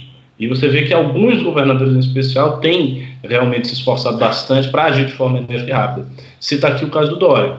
O Dória aqui em São Paulo, ele anunciou uma série de medidas, né, colocando leito no Hospital do Pacaembu, convênio com o Hospital das Clínicas, medidas de, de auxílio econômico, quer dizer, ele, ele já anunciou uma série de medidas é, esses governadores eles estão se antecipando ao governo federal. Isso gerou, está gerando uma picuinha, né, porque o Bolsonaro não quer que os caras apareçam, porque ele teme ser acusado como figura política por parte de alguma figura que se destaque nacionalmente. Qualquer um desses governadores, aliás, é, se tiver um resultado muito bom comparativamente dentro do seu estado. Então, por exemplo, se São Paulo é, conseguir enfrentar a epidemia muito bem, muito menos gente proporcionalmente morrer, se tiver essa testagem que o Dória disse que já vai acontecer, vai testar maciçamente as pessoas, e as pessoas começarem a morrer muito menos do que os outros lugares, esse governador ele vai se destacar nacionalmente, ele já entra na corrida presidencial. Fazendo isso, ele já entra na corrida presidencial. Se o Caiado fizer isso lá em Goiás, ele já entra. Se tiver um governador, até no Nordeste, que, que faça é, um negócio desse e seja muito visível, já entra na corrida presidencial. Agora, o que eu queria dizer é o seguinte: eu acho que o executivo até não é exatamente que ele está letárgico. Eu não diria que ele está letárgico. Eu diria que é, é aquela mistura antiga das, do, do, bolsonarismo que a gente tem visto desde que ele assumiu. Não é propriamente letargia, é, é, é uma mistura né, de uma certa incompetência e de muitas declarações, muitas falas do presidente que atrapalham. Não é tanto o que ele está fazendo, né, ou que os ministros. Até porque, por exemplo, o Ministério da Saúde faz parte do executivo. O Ministério da Saúde está atuante, né? desde o início da epidemia que ele está atuante. O Mandetta tem se destacado, inclusive com figura nacional, todo mundo sabe disso. Dizer, várias está encarando encarando a, a, a, epidemia com seriedade, várias medidas estão vindo do Ministério da Saúde. Então, não é que o Executivo não está fazendo nada. O que acontece é o seguinte: você tem aquele desligamento que a gente tem visto de, desde o início do governo Bolsonaro entre o que fala o Bolsonaro e o que o Executivo faz. Então não é tanto o que ele está fazendo, é o que ele está falando. Ele insiste em dar um tom errado às coisas. Então ele fala de um jeito errado, ele fala de um jeito que vai dizer, provocar atrito. Por exemplo, ele citou, em pelo menos que eu me lembro aqui, uns, uns três pronunciamentos públicos dele, essa questão dos governadores. Né? Sempre dizendo, ah, mas os governadores têm que fazer isso, os governadores aqui, os governadores. Se ele acha que os governadores estão querendo a cadeira dele, problema dele, ele não fale. Só que é até uma questão de estratégia política. No momento em que você tem uma crise grave de saúde que vai afetar a vida de milhões de pessoas, que várias pessoas vão morrer, você não fica falando dos seus problemas políticos pessoais. Se o governador fulano de tal está querendo a sua cadeira, não está querendo. Se ele estiver querendo a cadeira, paciência, não fale nada, não fale sobre isso, fale outra coisa. Né? E o, o, o presidente insiste em não fazer isso ele de fato minimizou a crise várias vezes, está minimizando ainda a crise. Eu acho que isso é péssimo, porque quando as pessoas começarem a morrer a roldão, todo mundo vai apontar a cara dele e vai dizer: olha, você está minimizando a crise. Entende? Uma coisa interessante que ele poderia ter trabalhado melhor politicamente é a crítica que ele faz à estratégia de lockdown. Porque ele, ele, ele tem uma crítica que se ele tivesse trabalhado com mais inteligência, seria boa. Quer dizer o seguinte: olha, vocês todos que estão aqui querendo que tudo seja fechado, a gente tem que entender que os efeitos da economia vão ser devastadores. E não é, e aí a gente tem que contabilizar os efeitos da economia, não como efeito na economia, mas como efeito direto na vida das pessoas, inclusive na sobrevida das pessoas. Porque se falta dinheiro, se a pessoa fica desempregada, se ela não consegue ter dinheiro para comer, se ela não consegue ter nada você tem um cenário de caos social, você tem um cenário de muitas é, é, mortes, inclusive decorrentes dos efeitos da economia, que são muito difíceis de estimar. Então, essas mortes são muito difíceis de estimar. A morte pelo coronavírus é fácil. Você está ali, você fez o teste, né, o sujeito foi internado, fez o teste, você estimou, você, você pôde contabilizar estatisticamente. As mortes em decorrentes da, da queda, da quebradeira econômica do Brasil, essas são muito difíceis. De Olavo de Carvalho discorda. Então, assim, Olavo de Carvalho discorda de você. Não tem morte por coronavírus. O, o que foi? Ah, é. Pois é, por, rapaz, o, o, grande problema é esse. Eu ouvi essas pessoas, pô, as pessoas ficam falando essas bobagens. O Alan dos Santos disse agora que o, o, o coronavírus é como a terra plana né, da, da, da medicina o, que é muito estranho, né? Porque se fosse até o plano da medicina, eles acreditariam na letalidade do coronavírus. Então, eu acho que ele não, não entendeu direito o que, que terra plana significa para eles. Pois é, por ouvir esses conselheiros estranhos, é que o Bolsonaro fala as asneiras que fala. E isso faz com que passe a impressão para a população que o executivo não está fazendo nada, porque não é que não está fazendo, ele está fazendo alguma coisa, mas como o cara fala um bocado de merda, as pessoas acham que não está fazendo nada, e elas olham que o governador está fazendo alguma coisa, por exemplo, o Dória está atuante e está falando num tom que corresponde à gravidade do fato. Então eu acho que as figuras regionais vão se destacar bastante e não tem nada que o Bolsonaro possa fazer quanto a isso. Agora, puxando esse, essa análise aí do Ricardo, a gente já, já vai então emendando com a quarta pauta, se eu não me engano, não sei mais que pauta a gente está, mas que é justamente essa relação do governo federal com os governadores. E é por isso que eu vou para Brasília agora, Kim, porque a gente tem o seguinte contexto: a gente teve ah, aí ao longo da semana uma troca de farpas entre o presidente e alguns governadores, especialmente o do Rio de Janeiro, Wilson Witzel, e o de São Paulo, João Dória, e agora você teve uma decisão do Alexandre de Moraes no STF, suspendendo a dívida do Estado de São Paulo com a União, em cerca de 1,2 uh, ah, bilhão de reais. E agora você teve o anúncio em live do presidente da República dizendo que suspenderia a dívida com a União de diversos outros estados, ali no montante de 12 bilhões, mais uma ajuda de mais 80 bilhões, se eu não me engano, de reais uh, para esses estados. Isso significa então que o governo vai mudar a sua estratégia, vai mudar a sua relação com os governadores?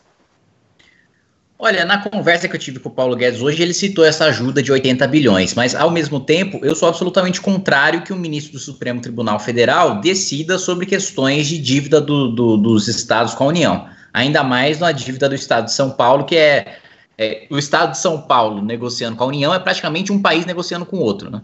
É, acho que é, economicamente, né, o governo vai sim ter uma postura mais flexível em relação aos estados, isso é inevitável mas tem muita, como o Ricardo colocou, muita mesquinharia é, política é, por parte do presidente da República entrando em conflito desnecessário com os governadores. É, os governadores têm tomado medidas mais duras, sim, e precisam tomar mesmo. Acho que o presidente da República também deveria ter tomado. Se a gente tivesse medidas mais duras desde o início, medidas mais restritivas, a população ia gostar? Não ia gostar. Ia ter aprovação, essas medidas restritivas como elas têm agora? Não ia ter. Mas é o preço que um governante precisa pagar, utilizar a sua própria popularidade e sacrificar a própria popularidade para governar de maneira exemplar e entrar para a história como um bom governante, né? Quem se deixa, é, o governante que se deixa levar pelo ar do momento, pela onda do momento, entra para a história como um fracassado, como um covarde que preferiu se levar por interesses mesquinhos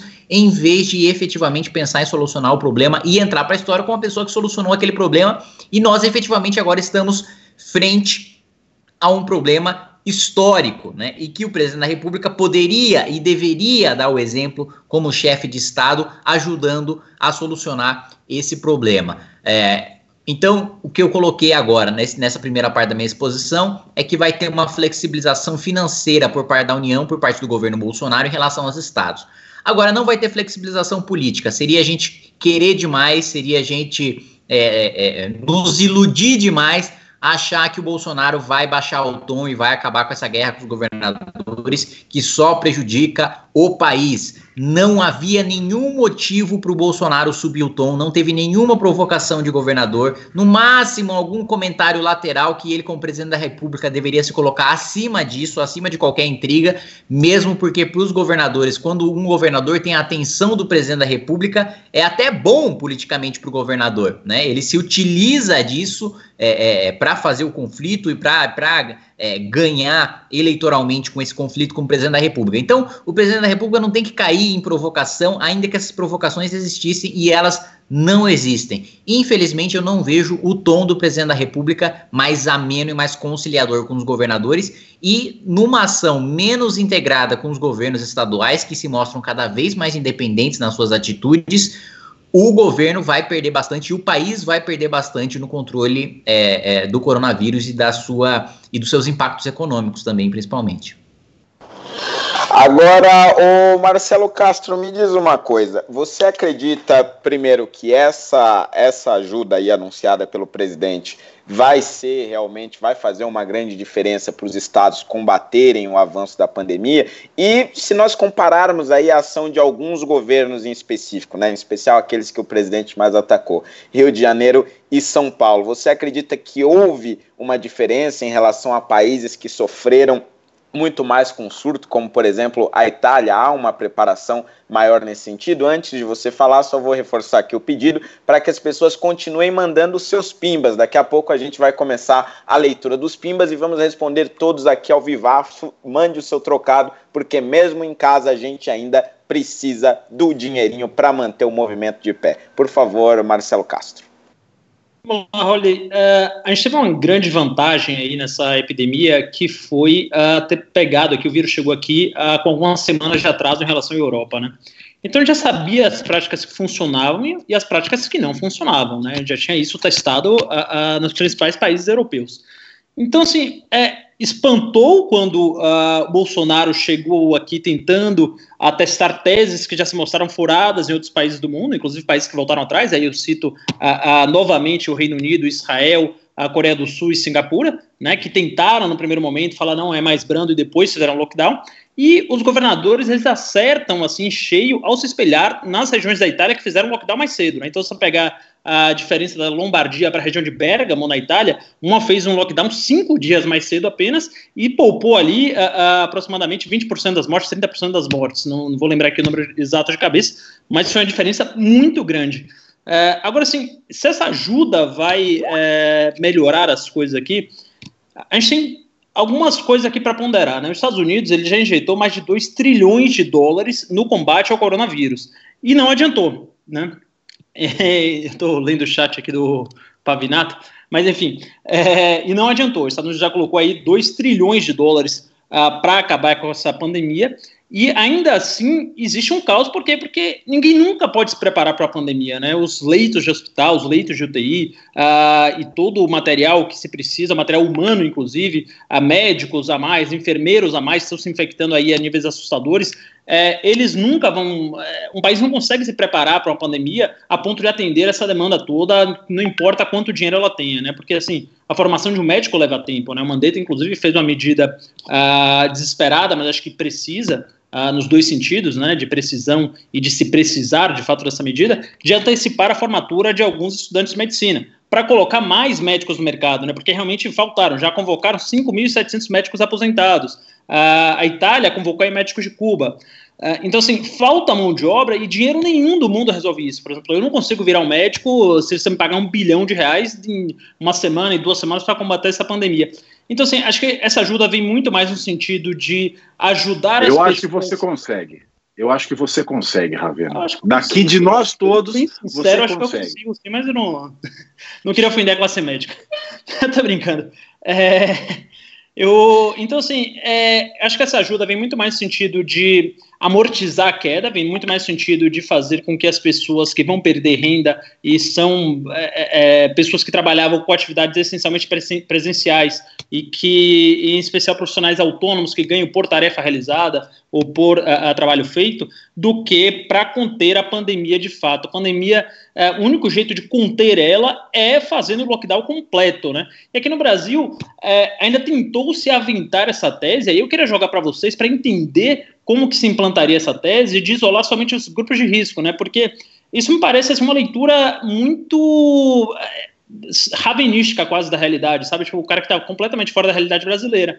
Porque as famílias no Brasil, elas se amontoam e elas vivem juntas, duas, três gerações juntas, porque o filho não consegue comprar uma casa e sair de casa. Então, assim, o jovem, ele mora com o avô e ele mora com o pai, e os dois são velhos. O pai é velho o avô é muito velho. Como que você vai isolar esses caras? Você vai tirar os velhos daqui e colocar todos eles num grande galpão no IMB? E se alguém pega a corona vai virar uma corona land e vai matar todo mundo de uma vez? Assim, como que você isola os grupos de risco no Brasil. O cara não tem É o Tomorrowland, Tomorrowland geriátrico. É, eu, queria, eu queria fazer essa pergunta para o Rodrigo Constantino. É, porque assim, o, o, cara tem que ter é, nenhuma noção do que é Brasil, né? Você vai no Nordeste, as famílias são matriarcais, moram assim, é, 300 filhos, né? netos, avós, é, várias gerações juntas. Como que você isola esses velhos, gente, no Brasil? Porque assim, no Reino Unido tudo bem, no Reino Unido você tem ali uma área é, muito pouco povoada ali no interior, sem casinha, você consegue dar um jeito, alguém tem um rancho de, de, de campo, alguma coisa assim, você tem, é uma prática comum, quer dizer, uma prática comum não, mas é algo comum você tem uma segunda residência, então você coloca, ah, vou colocar meus pais num ranchozinho, nem que seja um rancho simples ali, perto de Liverpool, e eu vou continuar aqui no, no subúrbio de Londres, ou qualquer coisa nesse sentido. É, Israel, a mesma coisa, né? Você tem ali duas cidades muito populosas, muito povoadas, é, é, Tel Aviv e Jerusalém, e o resto do país ali que tem muito lugar para você isolar essas pessoas. No Brasil, você tem um déficit habitacional gigantesco, você tem é, uma densidade, você tem pessoas morando no mesmo quarto, quer dizer, você tem famílias onde moram é, é, diferentes gerações dormindo no mesmo quarto. Isso não é um drama só de quem está na extrema pobreza. Eu tenho um amigo de classe média, classe média baixa, que vivem assim, amontoados com suas famílias, porque não tem dinheiro para comprar uma casa, uma ou outra, assim, como que você vai implantar uma tese dessa no Brasil? É, é, é uma coisa de louco você aventar um negócio desse. Então, qual a alternativa ao lockdown? Você vai entregar a vida desses caras? Não sei. Coloco para vocês aí, filósofos, ô Ricardo, qual a alternativa? Oh, oh, muito não, bom. Mas se você está inteiramente certo, assim que eu vi esse tipo de ideia, eu pensei a mesma coisa. Tipo, hoje, inclusive, passou uma reportagem aqui uh, um depoimento da mulher dizendo que ela tinha 13 pessoas na casa dela. 13 pessoas, entre velhos e crianças. Não, não, obviamente não, não, não teria como tirar, tirar os idosos. É, seria completamente impossível. De fato, seria completamente impossível. Isso assim, já de cara.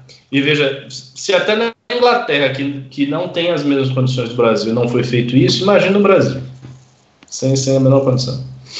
Agora você imagina, antes de eu voltar para o Holiday, você imagina passar 24 horas dentro da mesma casa, que não deve ter mais que 100 metros quadrados, com 13 pessoas dentro.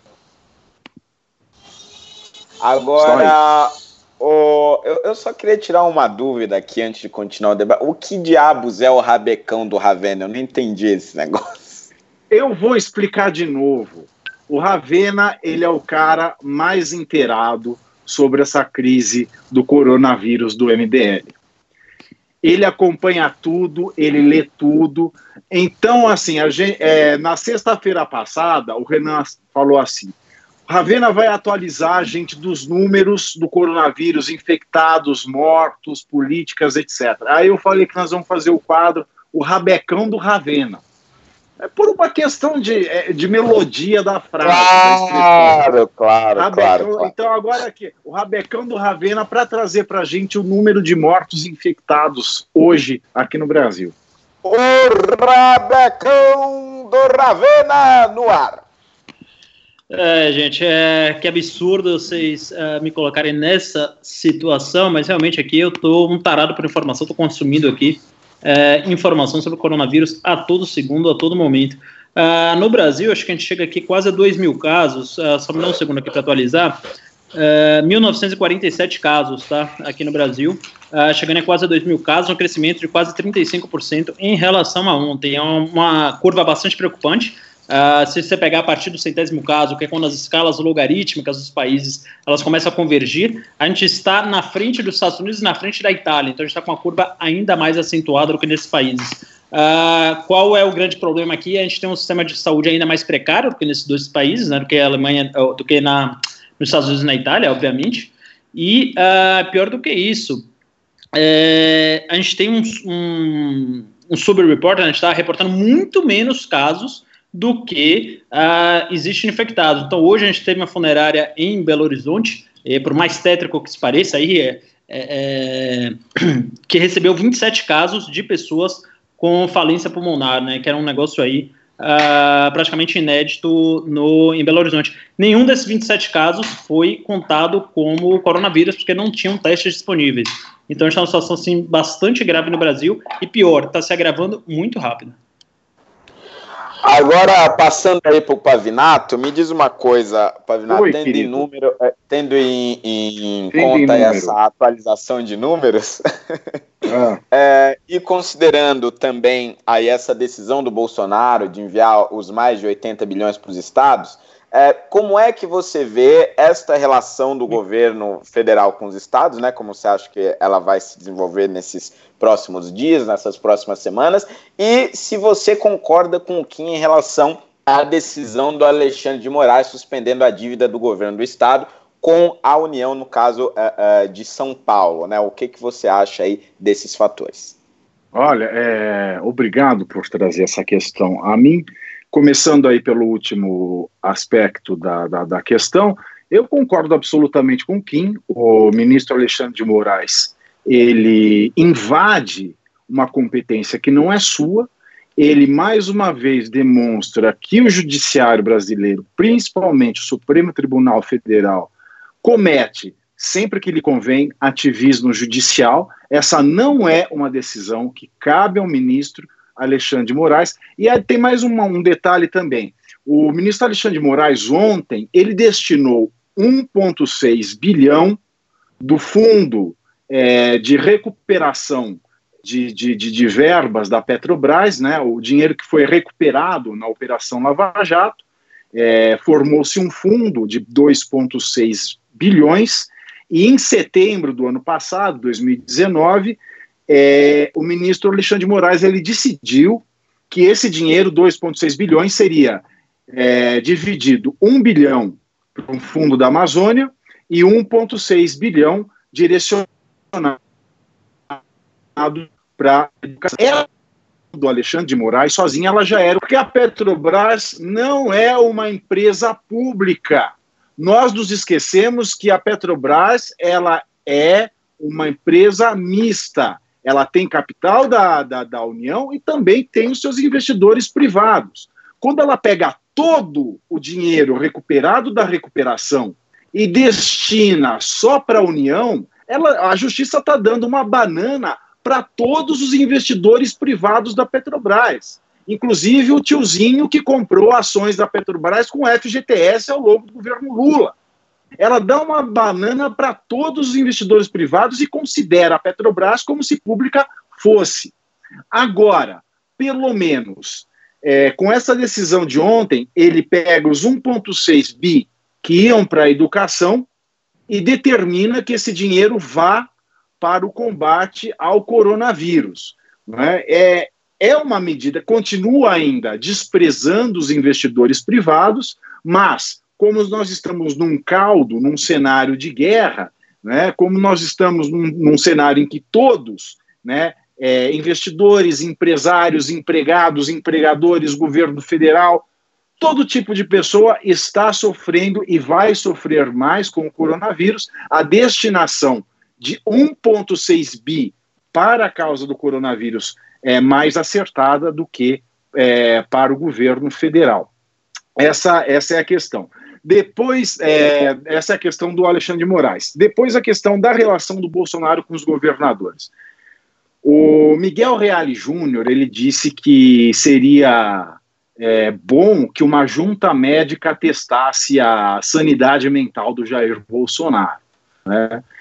O Miguel Reale Júnior está um pouco desatualizado em direito, né, principalmente em direito civil, ele é um penalista. Ele esqueceu que o Brasil tem uma herança do, do petismo chamado Estatuto da Pessoa com Deficiência. Por causa do Estatuto da Pessoa com Deficiência, que, que, que, que é de 2015, tem cinco anos, por causa desse estatuto, as pessoas loucas né? As pessoas com qualquer deficiência mental, com qualquer psicopatologia, elas passam a ser plenamente capazes e também elas passam a exercer plenamente os seus direitos políticos. Então, mesmo que o, o, o, Bolsonaro fosse considerado louco por essa junta médica, ele tem o direito de exercer plenamente os seus direitos políticos, inclusive votar e ser votado. E isso é o estatuto da pessoa. Como é que é? É um absurdo. Isso aí, o estatuto da pessoa. uma pessoa é louca pode, pode, ser votada? Você pode, é uma pessoa um louco, um esquizoide, um sociopata, um cara maluco, completamente pirado, resolver ser governador tem um, do Pará. Ele pode. Tem um artigo, tem um artigo meu e da professora titular de Direito Civil da USP, a Tereza Ancona Lopes, que vai sair agora na revista de Direito Civil Contemporâneo, da revista dos tribunais, falando justamente sobre isso. Né? O Estatuto da Pessoa com Deficiência, a herança progressista do PT para a legislação nacional, ele garante aos loucos o direito de votar e ser votado. Nós ainda não nos deparamos com nenhum caso concreto e julgado pela justiça, mas a lei permite que isso aconteça. Infelizmente, é uma coisa muito bizarra. É, então, assim, o Jair né, Bolsonaro. Uma pessoa em coma também, teoricamente, o da pessoa com deficiência, Exato. Ricardo como a gente acabou Essa... com a figura do absolutamente incapaz, uma pessoa em Perfeito. coma poderia estar em campanha e, e pedir voto, entre Exatamente. aspas.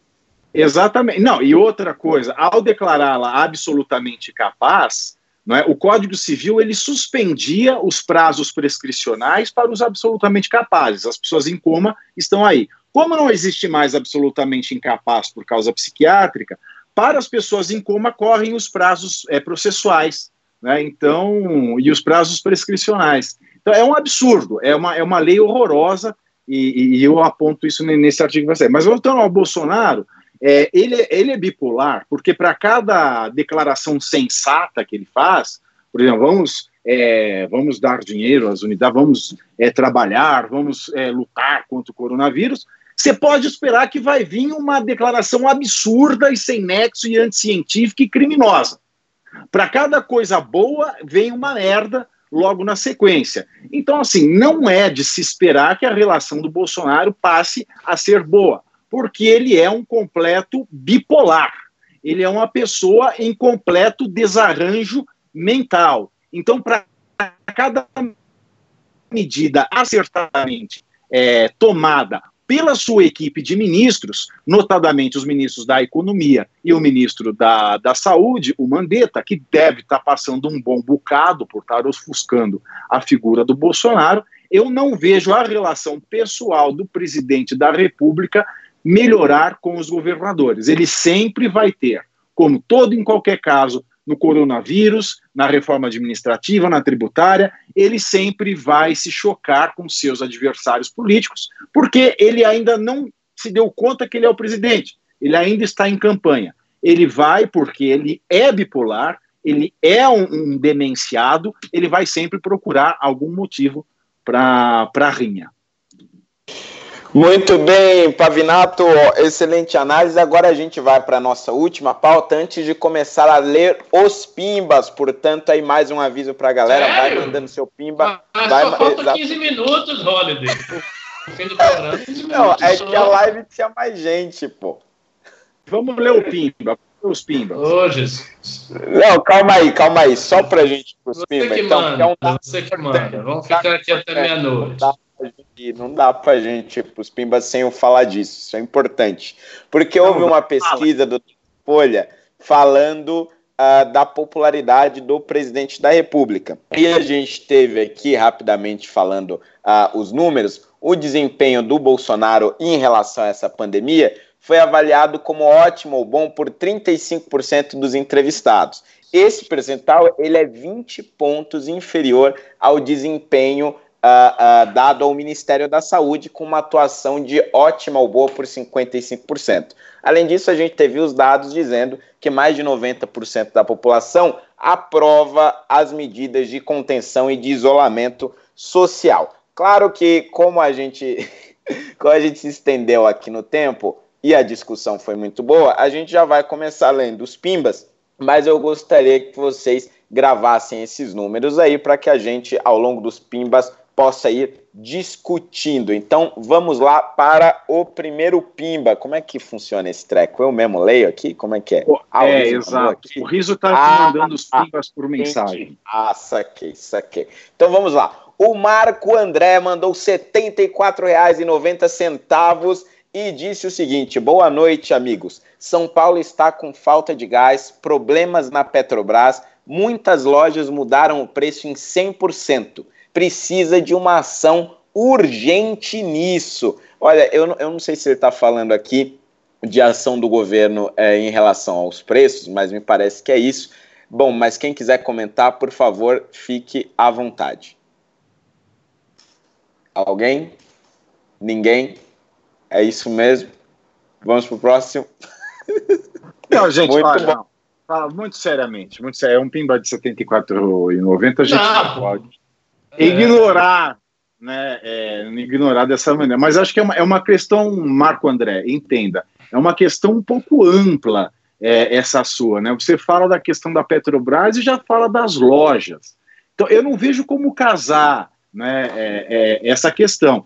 A Petrobras ela tem respondido aí a valores de mercado, né? A gente não tem percebido nela, pelo menos tão flagrantemente, né, um controle de preços, uma determinação das coisas. Agora, a questão das lojas, que é uma questão municipal, e nós temos aqui um vereador né, para nos defender, né, é, essas lojas, elas, elas, a gente precisa analisar se, ela, se o preço subiu pela questão da, da oferta da demanda, demanda muito alta, e ela teve um aumento de preços condizentes né, com, com essa nova equação, ou se ela está praticando preços é, extorsivos, e aí ela entra na questão do Código Civil, que ela está, por exemplo, as pessoas que vendem álcool e gel e máscara a preço exorbitante. Essa é uma transação que pode ser anulada pela justiça, porque nós temos um estado de necessidade ou de grave perigo e ela está se aproveitando para praticar preços é, extorsivos. Né? Então são duas realidades diferentes. É, eu, eu acrescentaria que aqui em São Paulo, inclusive, eu propus uh, uma isenção fiscal né, para micro e pequenas empresas por conta dessa pandemia, porque, de certa forma, o governo ele precisa trabalhar com alguns incentivos para que esses sujeitos que são uh, os mais frágeis em momentos como esse tenham alguma chance de sobreviver. Mas, evidentemente, que uma intervenção direta nos preços pode, ao meu ver, causar mais prejuízo do que ajudar nesse momento. Bom, nós viramos socialista, pro... nós viramos socialista, não tem jeito. Indo aqui para o segundo pimba, é do Flávio Almeida, que mandou R$ 37,90 e ele disse o seguinte: ha, ha, ha, ha, ha, esse vírus é democrático e anti-hemorrágico. Parabéns ao vírus por não propagar a homofobia. Eu não sei se eu entendi exatamente essa Não, é, ele é, é, é, um novo Tom Zé, né? Ele fez aí, isso é uma estrofe de uma letra do Tom Zé. Então, ah, parabéns tá. aí pela poesia. Muito bom, perfeito. Uh, indo aqui para o próximo Pimba, que é do Juliano Leher. Eu acho que é assim que se pronuncia. Knock, knock, knocking. Ou como é que é? On, on knock, China's knock, Door. Eu China. não sei. É isso? Bom, nós saímos do Tom Zé, nós saímos do Tom é, Zé e fomos para o Zé Ramalho. Chinês. Aí o chinês vai sair com um porrete para lhe dar porrada Isso na sua aí. cabeça. Nós é, saímos do Tom Zé e fomos pro Zé Ramalho fazendo uma versão de Knock on Heaven's Door. É, muito bem, estamos aqui com a MPB. certo, muita poesia nessa noite de pimbas aqui no MBL News. Bom, continuando Mamãe mesmo. Querida, mãezinha. O mesmo Luciano, Lu, Juliano Lerrer, aliás, mandou mais cinco reais e disse o seguinte: só para entender, o Brasil está comprando, pagando por teste de Covid chinês, eles deveriam estar mandando até com frete pago de lá. Absurdo. Vejo aqui que o Juliano está muito bravo com essa falta de responsabilização dos chineses. É, é isso aí, já falamos, falamos bastante disso aí.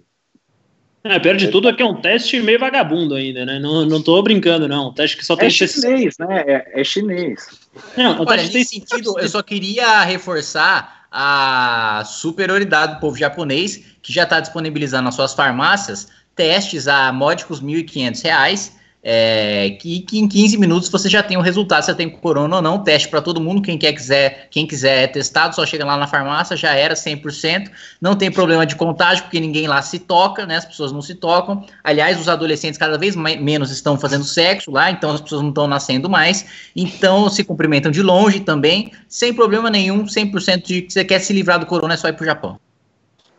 Exatamente. Cara, e olha, e o Brasil é, e espanta, porque o Brasil sempre teve é, problema com corona, né? Essa é uma piada quem fez foi o cara dos chuveiros Lorenzetti.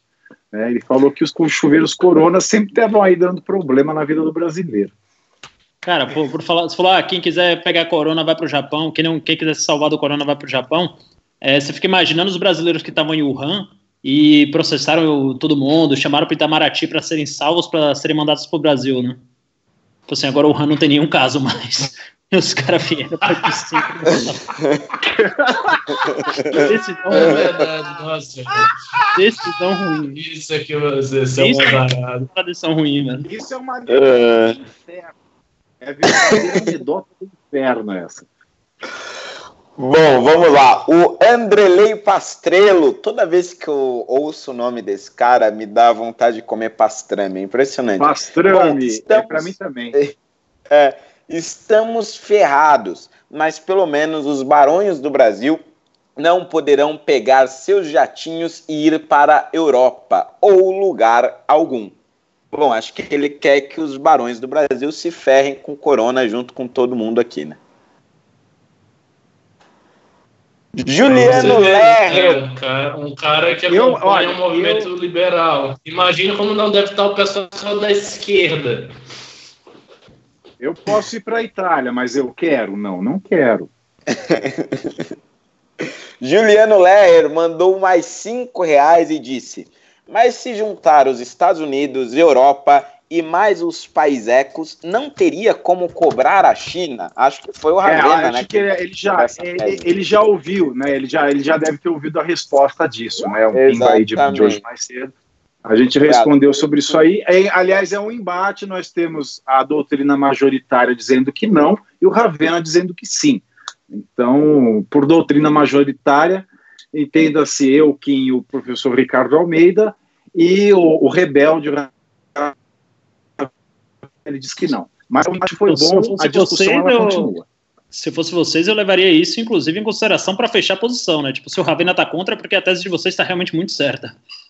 Não, não, não, não falei isso. Jamais falaria Mas eu tô, isso. Tô, tô brincando, porque eu, eu geralmente. Eu acho contraditório. os nossos contraditórios são muito construtivos. Não, não tenho dúvida Muito disso. bem. O Guilherme Alchapar mandou cinco reais às 8h19 da noite e disse o seguinte: nova MP do governo vai bancar um terço, assim como está ocorrendo em países europeus. A Quem notícia que eu tive foi outra, né? De que seria metade é, daquilo que o patrão pagaria, né? Mas só vamos ter os fatos aí daqui a dois ou três dias. O Davi R. Ximenes mandou cinco reais e disse o seguinte: comentem, com, comentem sobre Eulavo e Rabicó, falando que a pandemia não existe. É a maior manipulação de opinião pública da história e Nando rasgando o ASS de raiva. Não sei o que, que é ASS de raiva aqui. S. As é o CU. As, as é CU em inglês. Ah, tá. Bom, muito aí obrigado. Tá rasgando de, de raiva. O professor Ricardo Almeida já falou isso aí, né? A gente já citou esse desgraçado desse Olavo de Carvalho, este velho filho de uma puta, este perdigueiro do inferno. que isso? É, é sim, este, é, este protótipo de, de, de ser humano, não é? Este velho lazarento falando as merdas que ele falou ontem na, na lá na, na, no Brasil Sem Medo, né, naquele projeto de, de, de jornal, naquele projeto de. É, como é que fala? É o. Eu esqueci o nome do jornal do Partido Nazista antes da ascensão de Hitler ao poder.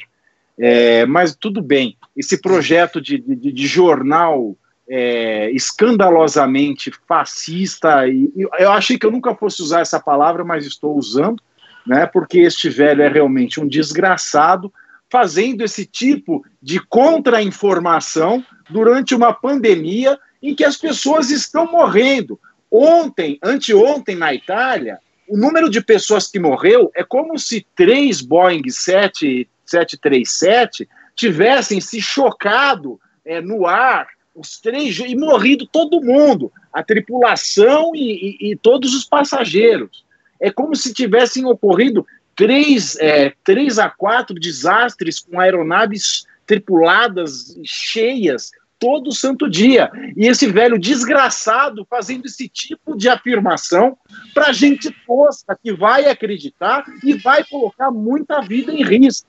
Eu até pedi, falar assim, Donald Trump, pelo amor de Deus, alguém traduz o que esse lazarento está falando para o Donald Trump ver que tipo de gente está emitindo essa, essa informação dentro do país dele. Pelo amor de Deus, alguém tem que parar este desgraçado. Desculpe a exaltação, mas eu acho que a oportunidade pede. Muito bem, indignado aí o nosso Tiago Pavinato. A gente segue aqui com os Pimbas porque agora tem aqui a Malê ao Brasile, que mandou cinco reais e disse é o seguinte: boa noite. É muçulmano. É, como é que é? É um muçulmano. Ah, tá, perfeito. É um homem. É um homem, é um homem. Perfeito, perfeito. É... Boa noite.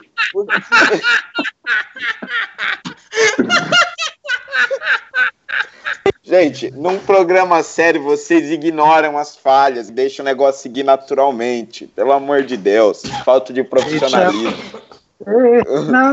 Tudo bem, olha, eu não quero ver você chorar.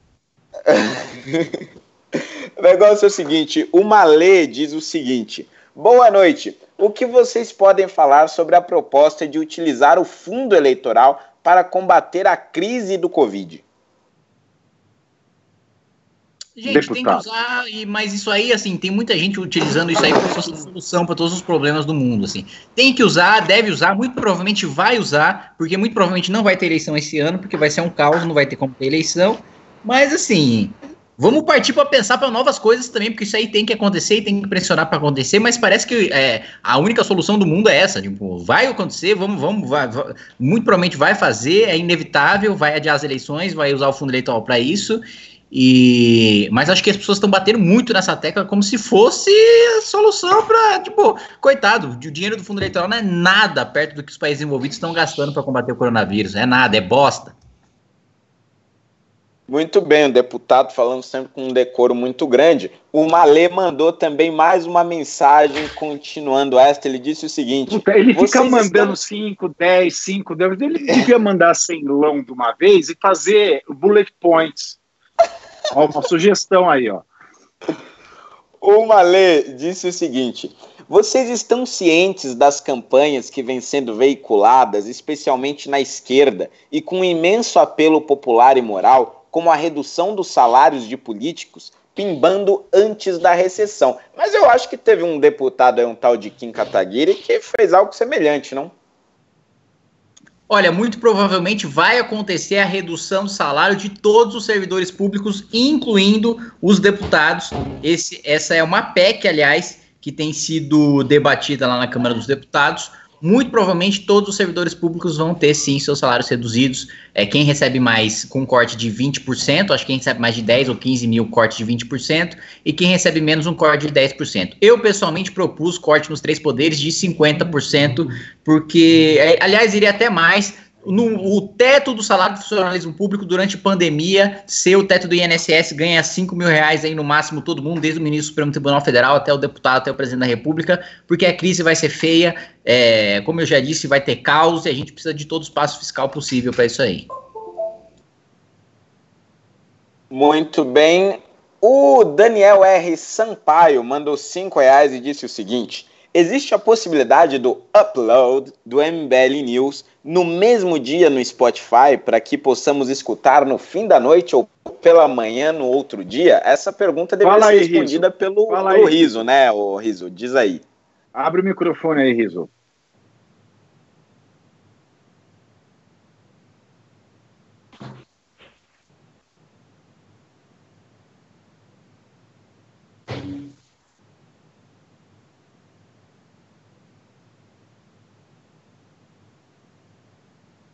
Muito bem, grande Rafael Riso, sempre de plantão, sempre disposto. Aqui nós temos também mais uma mensagem do Ale Rodrigues, que nos mandou dois reaisinhos e disse o seguinte: Kim legaliza a maconha, Nordeste perfeito para plantar. Olha só que coisa. Olha, nesse momento não dá para plantar é nada, rapaz. Nesse momento é todo mundo vai passar fome.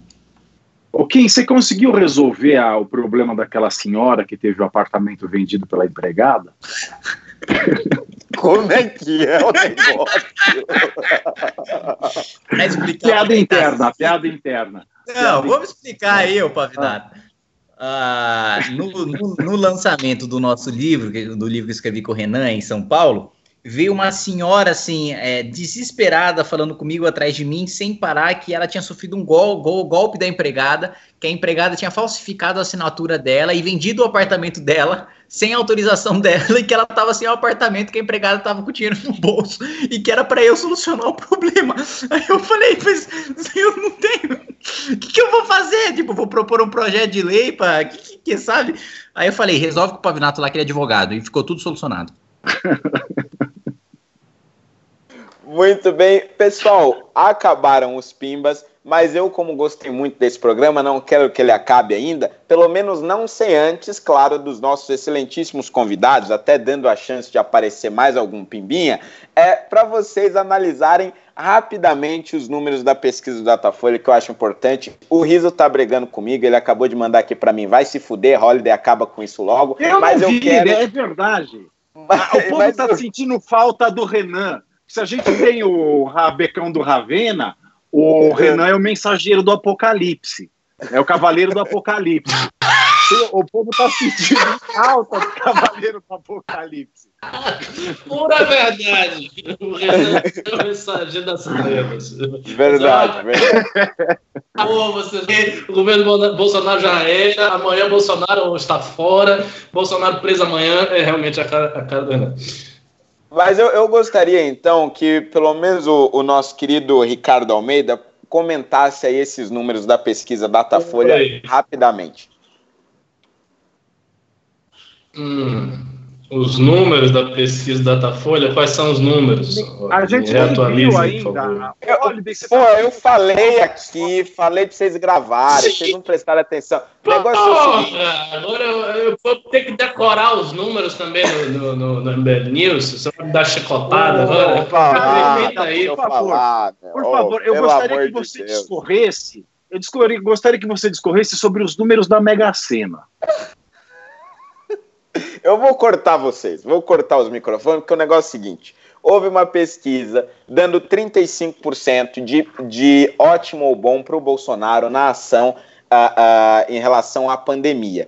E em relação ao Ministério da Saúde, houve uma aprovação de ótimo e bom de 55%, ou seja, uma diferença de 20 pontos aí. Além disso, nós tivemos mais de 90% da população apoiando medidas de contenção. Isso é, em contramão àquilo que o Bolsonaro vinha dizendo aí nesses primeiros dias e, de certa forma, ainda continua dizendo. Então, o que eu lanço já estava identificado da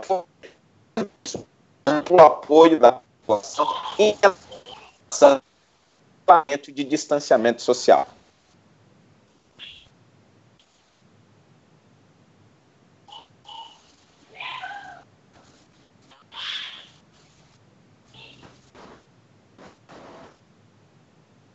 Oi? Você acabou? Acabei, é porque, é porque eu tô com um delay enorme, você não, você não tem noção aqui, tá um delay enorme. Cara, não tem muito o que comentar, não. O, o que está sendo explicitado aí na pesquisa é o seguinte, que o governo está falando um bocado de bosta e que o Ministério está trabalhando. Basicamente é isso. Obrigado, obrigado, Eliane. Obrigado, Eliane. E assim, eu, eu um pouco agoniado aqui, sabe por quê? Porque, assim, nos últimos 15 minutos, estou mais ouvindo vocês direito, eu não estou vendo vocês direito, o negócio está todo zoado aqui para mim, muito, tá, tá complicado. O que tinha. Muito obrigado. Nossa, tá, o Holiday tá tudo Chewbacca tá com o bago, tá? Tá do Binique de Kibrolovs. que porra é essa? Tá. É impressão minha? Não, é pra você também, né, Pavinato? O Holiday tá Shibigov. Shibiu? Tá, tá Spilov, Spilov. Isso aí, acabou.